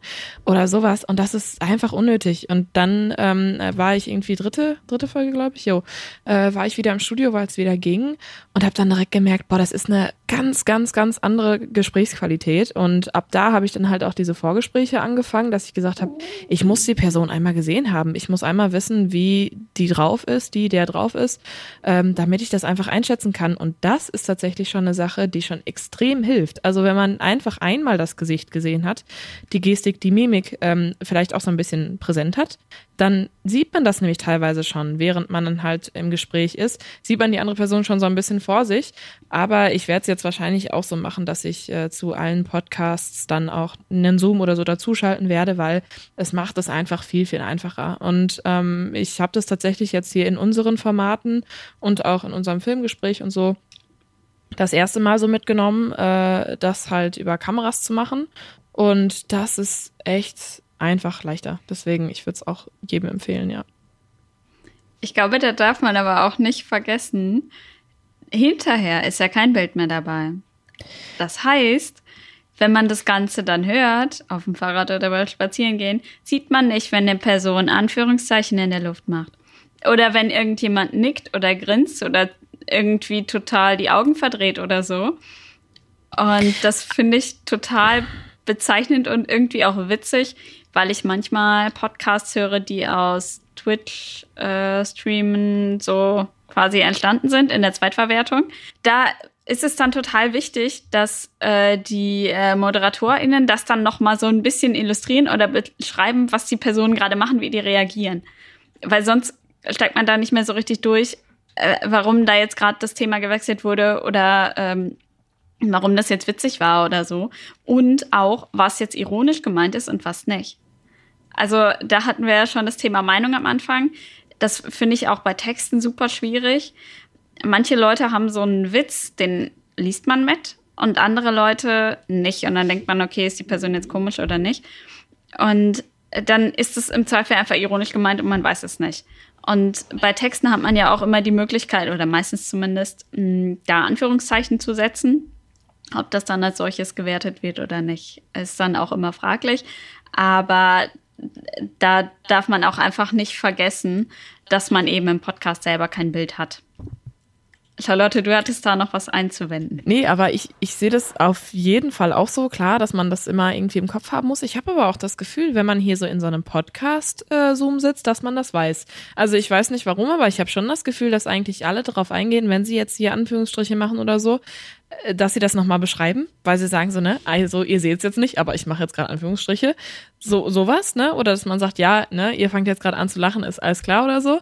Ähm, da habe ich das Gefühl, ist das sehr, sehr präsent, äh, dass man das vielleicht noch dazu beschreiben muss. Klar, bei solchen Sachen wie jetzt ne, einen, äh, hallo, einen Twitch-Stream, Twitch Stream. Stream, ja, ich will, Stream habe ich gesagt, hm. ein Twitch-Stream äh, Warum ist es so ein Zungenbrecher? Ich weiß es nicht. Stelle ich, mir, stell ich mir auch ein schönes Format vor, ein Twitch-Scream. Man setzt sich einfach hin. Ja, ah. Leute, Leute, die einfach äh, Twitch aufnehmen. Also und das dann ja. hochladen, da ist natürlich klar, das ist nicht dafür, also die, die denken halt, dass man sie sieht und dass sie das vielleicht dann nicht kommentieren, okay, das verstehe ich dann noch. Aber ich habe schon das Gefühl, wenn man das äh, hier so als begleitende Sache macht und es ist für alle, für alle klar, dass das schon recht äh, übersetzt wird. Also das habe ich, habe ich schon das Gefühl, ja. Ja, aber bei dem eben genannten Twitch-Stream ist einem ja auch wieder der Kontext bewusst. Also ich weiß ja, ich lasse mich jetzt darauf ein und vielleicht kennt man denjenigen oder diejenige eben auch, die diesen Stream gemacht hat und kann sich dann die Gesichtsausdrücke dazu vorstellen, beispielsweise. Ähm, und vielleicht nochmal auf dieses Bewusstsein, dass jetzt nur die Sprache mein Medium ist, darauf einzugehen.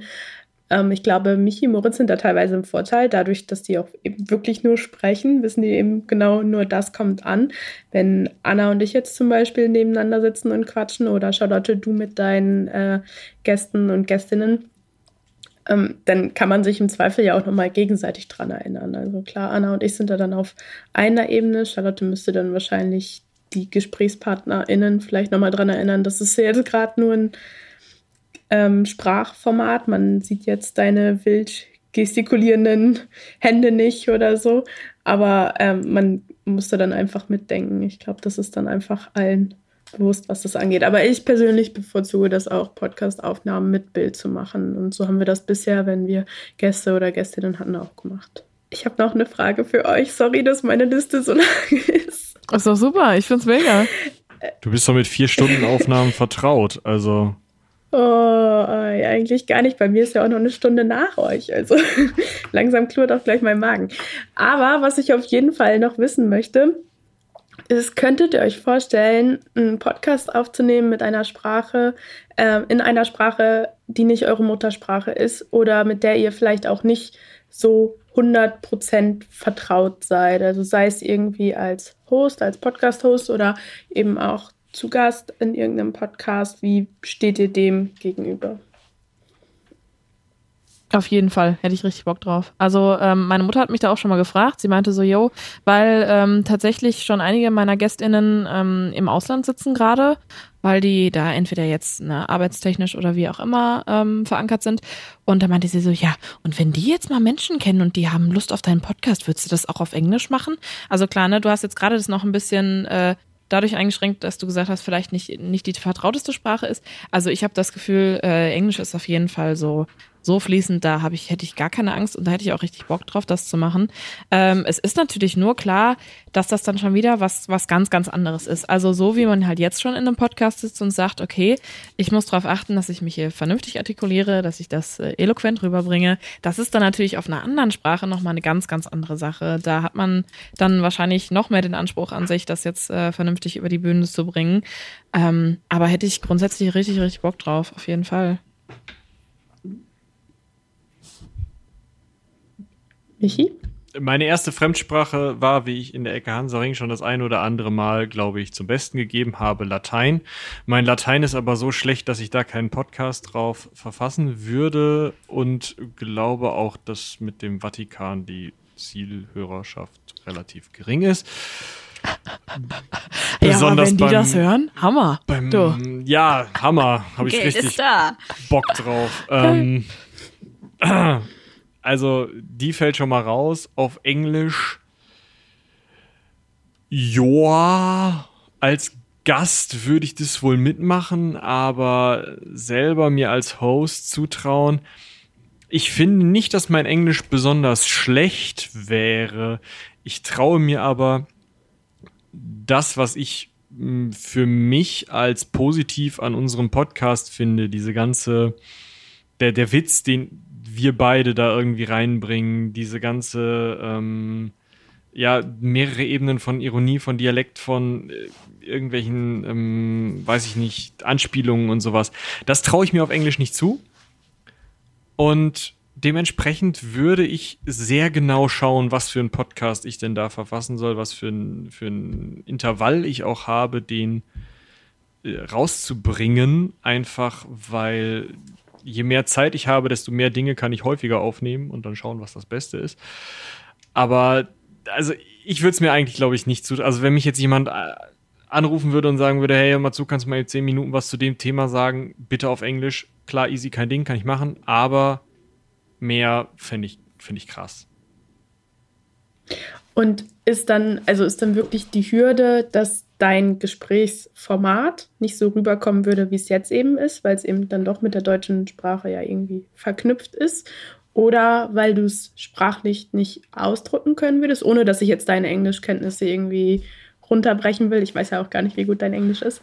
Ähm, oder weil du dich da selbst einfach, äh, einfach nicht drin siehst. Was, wo ist da so die Grenze? Ich glaube, ich würde mich unwohl fühlen. Und ich nehme keinen Podcast hm, auf, bei dem ich mich unwohl fühle. Also das ist einfach, das möchte ich dann nicht im Internet haben. Weil das ist ja immer noch so, mhm. wir, wir, sprechen hier ja immer noch in der Öffentlichkeit, auch wenn wir das gerade vielleicht gar nicht mehr so sehr so, so fühlen und vielleicht auch in der Ecke Hansaring mehr so ein Wohnzimmer-Feeling aufkommt. Trotzdem, das hat ja auch, also alle Sachen, die von mir im Internet gelandet sind, habe ich zu dem Zeitpunkt, ich höre das nicht jede Woche nach, aber zu dem Zeitpunkt davon mir gedacht, dass das okay so ist. Also, dass ich das gut finde, wenn das so von mir in der Öffentlichkeit landet.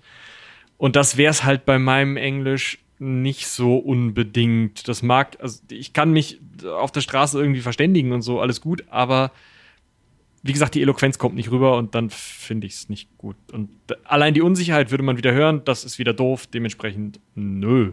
Aber Lena fängt ihren ersten Podcast natürlich auf Französisch an. Ja, da war ich auch schon. Ja, ja auf jeden Fall. Nee, ähm, ich glaube, es kommt einfach drauf an, wenn jetzt ein Podcast auf einer Sprache, die nicht meine Muttersprache ist, nehmen wir fürs Beispiel einfach Französisch, ähm, die ich durchaus mal äh, vor ein paar Jahren beherrscht habe und die jetzt ein bisschen eingerostet ist, über ein Thema zu sprechen, was mir bekannt ist, was mir liegt, worüber ich gerne spreche in der Öffentlichkeit, würde ich mir das, glaube ich, durchaus zutrauen, mir dann die ähm, doch eher ähm, ein bisschen eingerostete Sprachkompetenz wieder drauf zu schaffen. Aber wenn es dann darum geht, sich dann auch noch ein neues Thema irgendwie zu erschließen, sei es jetzt das äh, utopisches Beispiel Anna und Eva, mich in einen englischsprachigen Ecke Meerjungfrauen, ich weiß noch nicht mal spontan, was das übersetzt heißen würde, ähm, nee, Ecke ist ja gar nicht mit drin. Egal. Ähm, ja, einladen würden. Und dann würde ich halt sagen, naja gut, es ist weder meine Sprache noch mein Fachgebiet. Hm, sucht euch doch vielleicht jemand anderen. Ich helfe euch gern bei der Suche, aber ich bin's glaube ich nicht. Hm, also ich glaube, da ist es ähnlich wie bei einem ähm, Fachvortrag oder einem Vortrag insgesamt. Hm, wenn man das Thema schon präsent hat, dann kann man, ist es, glaube ich, nicht so eine krasse Leistung, das dann in einer anderen Sprache ähm, mitzuteilen, als wenn halt quasi beides unbekannt ist. Also das Mittel und das Ziel oder der, der Weg, so gesehen. Mm, also, äh, wie siehst du das denn, Eva? Würdest du auf äh, Norwegisch irgendwo einen Podcast einfach mal anleiern? Ja, schade, ich dachte, du sagst jetzt auf Englisch. ähm, ja, also vielleicht doch erst mal kurz zum Englischen. Vor zwei Jahren hätte ich noch ganz klar Nein gesagt, mittlerweile hätte ich Ja gesagt. Ähm, was einfach damit zu tun hat, dass ich jetzt Sprecher sprechen kann und dass es mir auch weniger ausmacht, Fehler zu machen. Ganz klar. Also, das, ähm, wenn ich falsch sage, dann sage ich es halt falsch. Mein Gott, auch das ist ein Prozess. Äh, mein Norwegisch reicht leider doch nicht ganz dafür aus, um einen Podcast mitzumachen. Aber da wäre ich dann vielleicht so bei Michi, wenn ich irgendwo als Gästin wäre, das Thema kennen würde und vorher noch mal ein paar Vokabeln lernen dürfte, könnte ich denen eine kurze Sprachaufnahme von mir schicken, die ich dreimal überarbeiten würde oder so. ähm, aber einen ganzen Podcast, da sehe ich mich noch nicht. Vor allen Dingen weil meine Norwegisch-Skills jetzt auch wieder einrüsten, weil viel zu viele andere Sprachen dazugekommen sind. Naja, ähm, worauf ich hinaus wollte, ist, einmal, einmal wollte ich noch Charlotte fragen. Charlotte, würdest du dich dann anders vorbereiten? Du warst ja jetzt gerade richtig Feuer und Flamme, was das Englische angeht. Hättest du irgendwie Angst, mehr Fehler zu machen? Oder ja, würde das, klar. ich weiß auch gar nicht, wie deine Englischkenntnisse sind, ne? Ähm, würde das ausmachen, wenn du irgendwas falsch sagen würdest im Podcast oder Nee, auch überhaupt nicht. Also ich bin da ähm, voll auf deiner Seite, dass ich sage, ja, wenn es dann halt falsch ist, dann ist es dann halt falsch. Ich weiß, dass es für mich persönlich in dem Moment dann unangenehm wird, weil ich mir denke, oh mein Gott, so hättest du jetzt auch besser machen können. Aber ähm, nee, warum ich da so Feuer und Flamme für bin, ist gerade, glaube ich, genau nämlich das, dass ich mich darauf anders, äh, anders drauf vorbereiten müsste und auch dann wollte. Äh, es ist dann einfach irgendwie so eine kleine Herausforderung, aber ähm, ich glaube, dass das einfach häufig so eine Sache ist. Man, man setzt sich dann irgendwie die Hürden so hoch und sagt so, ach, ich glaube nicht, dass ich das irgendwie gut oder perfekt hinkriegen würde und deswegen macht man es nicht. Äh, Finde ich halt irgendwo schade und ich glaube einfach, ähm, also ich, ich beschäftige mich so, so, so, so viel mit der englischen Sprache. Ich rezipiere auch so viel auf Englisch, dass ich sage so, ich glaube, ich würde es hinkriegen, aber gerade wenn es jetzt in meinem Podcast ähm, ist halt auch einfach super fachspezifisch und extrem viel Fachwörter und das ist auf Deutsch dann ja schon manchmal schwer da zu folgen und auf Englisch wird das dann natürlich richtig heftig. Ähm, das heißt, es würde auf jeden Fall mindestens doppelte oder dreifache Vorbereitungszeit ähm, ja, muss ich auf jeden Fall dann ähm, einberechnen sozusagen. Aber das wäre ja meiner Meinung nach halt eine, eine Arbeit, äh, wo ich einfach Lust zu hätte, weil es eine Herausforderung ist, glaube ich. Also das ist, glaube ich, so der Grund, warum ich sage, das fände ich voll cool, genau. Das sehe ich in der Wissen, also gerade so in wissenschaftskommunikativen Podcasts eben auch, dass Wissenschaft mehrheitlich mittlerweile auf Englisch betrieben wird. Das heißt, man befindet sich sowieso in der Vorbereitung sowieso schon zwischen deutschen und englischen Texten und versucht das irgendwie ins Deutsche reinzuwursteln, ähm, um es mal schön auszudrücken. Äh, manchmal denke ich mir, vielleicht wäre es auch einfach einfacher, wenn wir es jetzt auf Englisch erklären würden. Und man würde es natürlich mehreren Leuten zugänglich machen. Und mittlerweile habe ich vor allen Dingen auch das Gefühl, aber das ist natürlich eine komplett persönliche Einschätzung von mir, dass Wissenschaftssprache oder ganzen, alles, was mit dem Meer zu tun hat, Meereswissenschaften und so weiter, für mich in meinem Kopf auch auf Englisch stattfindet, einfach weil ich dem auf Englisch immer ausgesetzt bin. Und dementsprechend wird mir das dann vielleicht auch einfacher fallen, im Englischen darüber zu reden. Und ich habe mal ein sehr gutes Buch gelesen, das ist auch eine absolute Empfehlung, das heißt Sprache und Sein von Kybra Gümüsey. Ich hoffe, der Name ist richtig ausgesprochen, wahrscheinlich nicht. Ähm, und sie spricht darüber oder dröselt das auf, was Sprache bedeutet und dass sie in jeder Sprache, die sie gelernt hat, ein anderer Mensch ist. Also sie hat in einer bestimmten Sprache beten gelernt. Sie Wissenschaft hat sie eine Sprache für Alltagssprache, ist Deutsch bei ihr und so weiter und so weiter. Und das habe ich eben auch bei mir festgestellt und deshalb wollte ich jetzt so ein bisschen die Kurve zu anderen Sprachen als Deutsch kriegen, weil ich das eben auch ganz spannend finde. Ich glaube, um deine, Be ähm, deine Beobachtung so ein bisschen zu schmälern, ich glaube, das ist ein mhm. Naturwissenschaftsding. Das kann sein, natürlich. Ich bin in meiner Bubble mal wieder. Ja, voll. Also ich, in Sozialwissenschaften gehe ich das im Zweifel auch noch mit, aber sobald ich in die äh, Sprachwissenschaften ist ja sowieso nochmal ein Thema für sich. Die können ja auch gerne auf den Sprachen dann, die sie da bewissenschaften. Aber ich glaube, gerade Dinge wie eben die, die historische Wissenschaft, wie auch Philosophie zum Beispiel, wird relativ viel auf den jeweiligen Muttersprachen verhandelt, habe ich das Gefühl. Äh, in der äh, Geschichtswissenschaft hat das einfach auch mit der Sprache der Quellen zu tun, glaube ich, und auch mit einer gewissen Altbackenheit.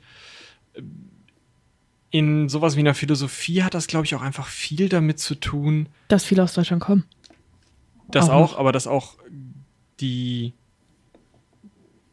die Möglichkeit, die eigenen wirklich so diffizilen Gedanken, wie sie in der Philosophie gefasst werden, auszudrücken, das musst du ja schon wirklich, wirklich, wirklich, wirklich gut in der anderen Sprache sein. Mhm. Das stimmt. So emotionale Beschreibungen sind halt immer super schwierig auf einer Fremdsprache, genau. so, ne? Mhm. Stimmt wohl. Aber in Kovi ist auf jeden Fall auch super viel Englisch. Obwohl Kovi auch ja. äh, super deutsche Wissenschaft ist. Also da kommen echt viele, viele ähm, WissenschaftlerInnen auch aus Deutschland, aber trotzdem ist Weil es eine internationale Sache halt einfach, ne? Kovi ist Kommunikationswissenschaft. Sorry, richtig? ja, Kommunikationswissenschaft, genau. Okay. Fachwörter erklären. Oh ja, da sind wir ja schon wieder.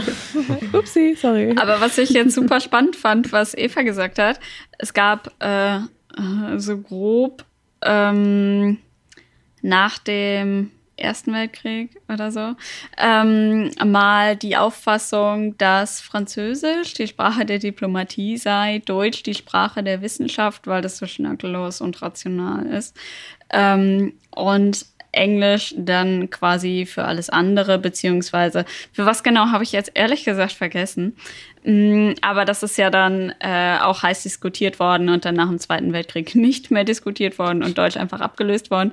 Aber das finde ich ganz witzig und vor allem gerade in der Naturwissenschaft gibt es ja auch viele Journals noch, die einfach deutsche Titel haben, obwohl konsequent alles auf Englisch funktioniert. Und äh, das ist noch so ein Relikt aus dieser Zeit. Und das finde ich irgendwie ganz spannend, wie sich das gewandelt hat. Und um das fast vielleicht an der Stelle äh, so noch ein bisschen weiter auszuschöpfen, in der Sprachwissenschaft funktioniert auch viel auf Englisch. Ähm, was ich auch so ein bisschen am eigenen Leib erfahren musste, zum Beispiel, wenn man sich mit Sprachphänomenen, wie sie im Deutschen vorgekommen sind, beschäftigt. Sprache ist ja auch so ein Wandelprozess. Ähm, wenn man dann liest, wie eine Dänin auf Englisch äh, dieses Phänomen analysiert in der deutschen Sprache und man dann denkt, hm, es wäre vielleicht für uns beide besser gewesen, wenn du es doch auf Dänisch gemacht hättest und das dann übersetzt worden wäre direkt ins Deutsche. Aber ähm, ja, das äh, finde ich irgendwie auch ganz spannend und ich sag mal, das Englische holt ja einfach super viele Leute ab, beziehungsweise richtet sich ja auch einfach an eine super große Zielgruppe. Aber ich glaube, das hängt dann auch wirklich, wie ihr schon gesagt habt, einfach auf, äh, davon ab, in welcher Sprache dieses Wissenschaftsgebiet überhaupt funktioniert. Aber ist das nicht crazy? Also, ja. dass in der Wissenschaft das Englische so, so anerkannt ist. Also, äh, meine letzte Gästin, die Folge kommt jetzt irgendwann auch, auch mal hoch. Ich bin gerade ein bisschen stressed hier. Ähm, aber äh, meine letzte Gästin hat eine Cotitel geschrieben. Das ist eine Bachelor, äh, Bachelor was? Doktorarbeit in äh, Frankreich und Deutschland. Also die hat jetzt zwei Abschlüsse gemacht und ähm, hat das sozusagen so geschafft, indem sie das mit beiden DozentInnen abgesprochen hat, aber auf einer Sprache halt verfasst hat. So, und sie konnte sich tatsächlich entscheiden, ob sie das auf Französisch, Deutsch oder Englisch macht. Und dann dachte ich mir so, wie verrückt ist das denn bitte? Sie macht das über ein französisches Thema mit deutschen Bezügen allerdings und soll das jetzt dann auf Englisch schreiben? Da hat sie auch gesagt, das ergibt doch überhaupt keinen Sinn. So, ich bin doch jetzt schon in zwei Sprachen hier.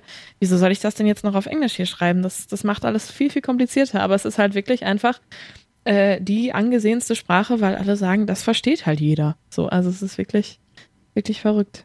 Ja, Esperanto hat sich ja einfach nicht wirklich durchgesetzt. Oder ich habe es nicht mitbekommen. Dazu möchte ich kurz anmerken, es gibt einen Esperanto-Podcast auf Esperanto. Weißt du denn, wie der heißt? Oder heißt der einfach Esperanto? Äh, man findet den ziemlich schnell. Ich habe den Namen nicht, aber Michi verlinkt das bestimmt. Klar. Ich mache mir hier schon die ganze Zeit Notizen, was ich alles verlinken muss. Bücher, Podcasts. Kriege ich hin. Kein Problem.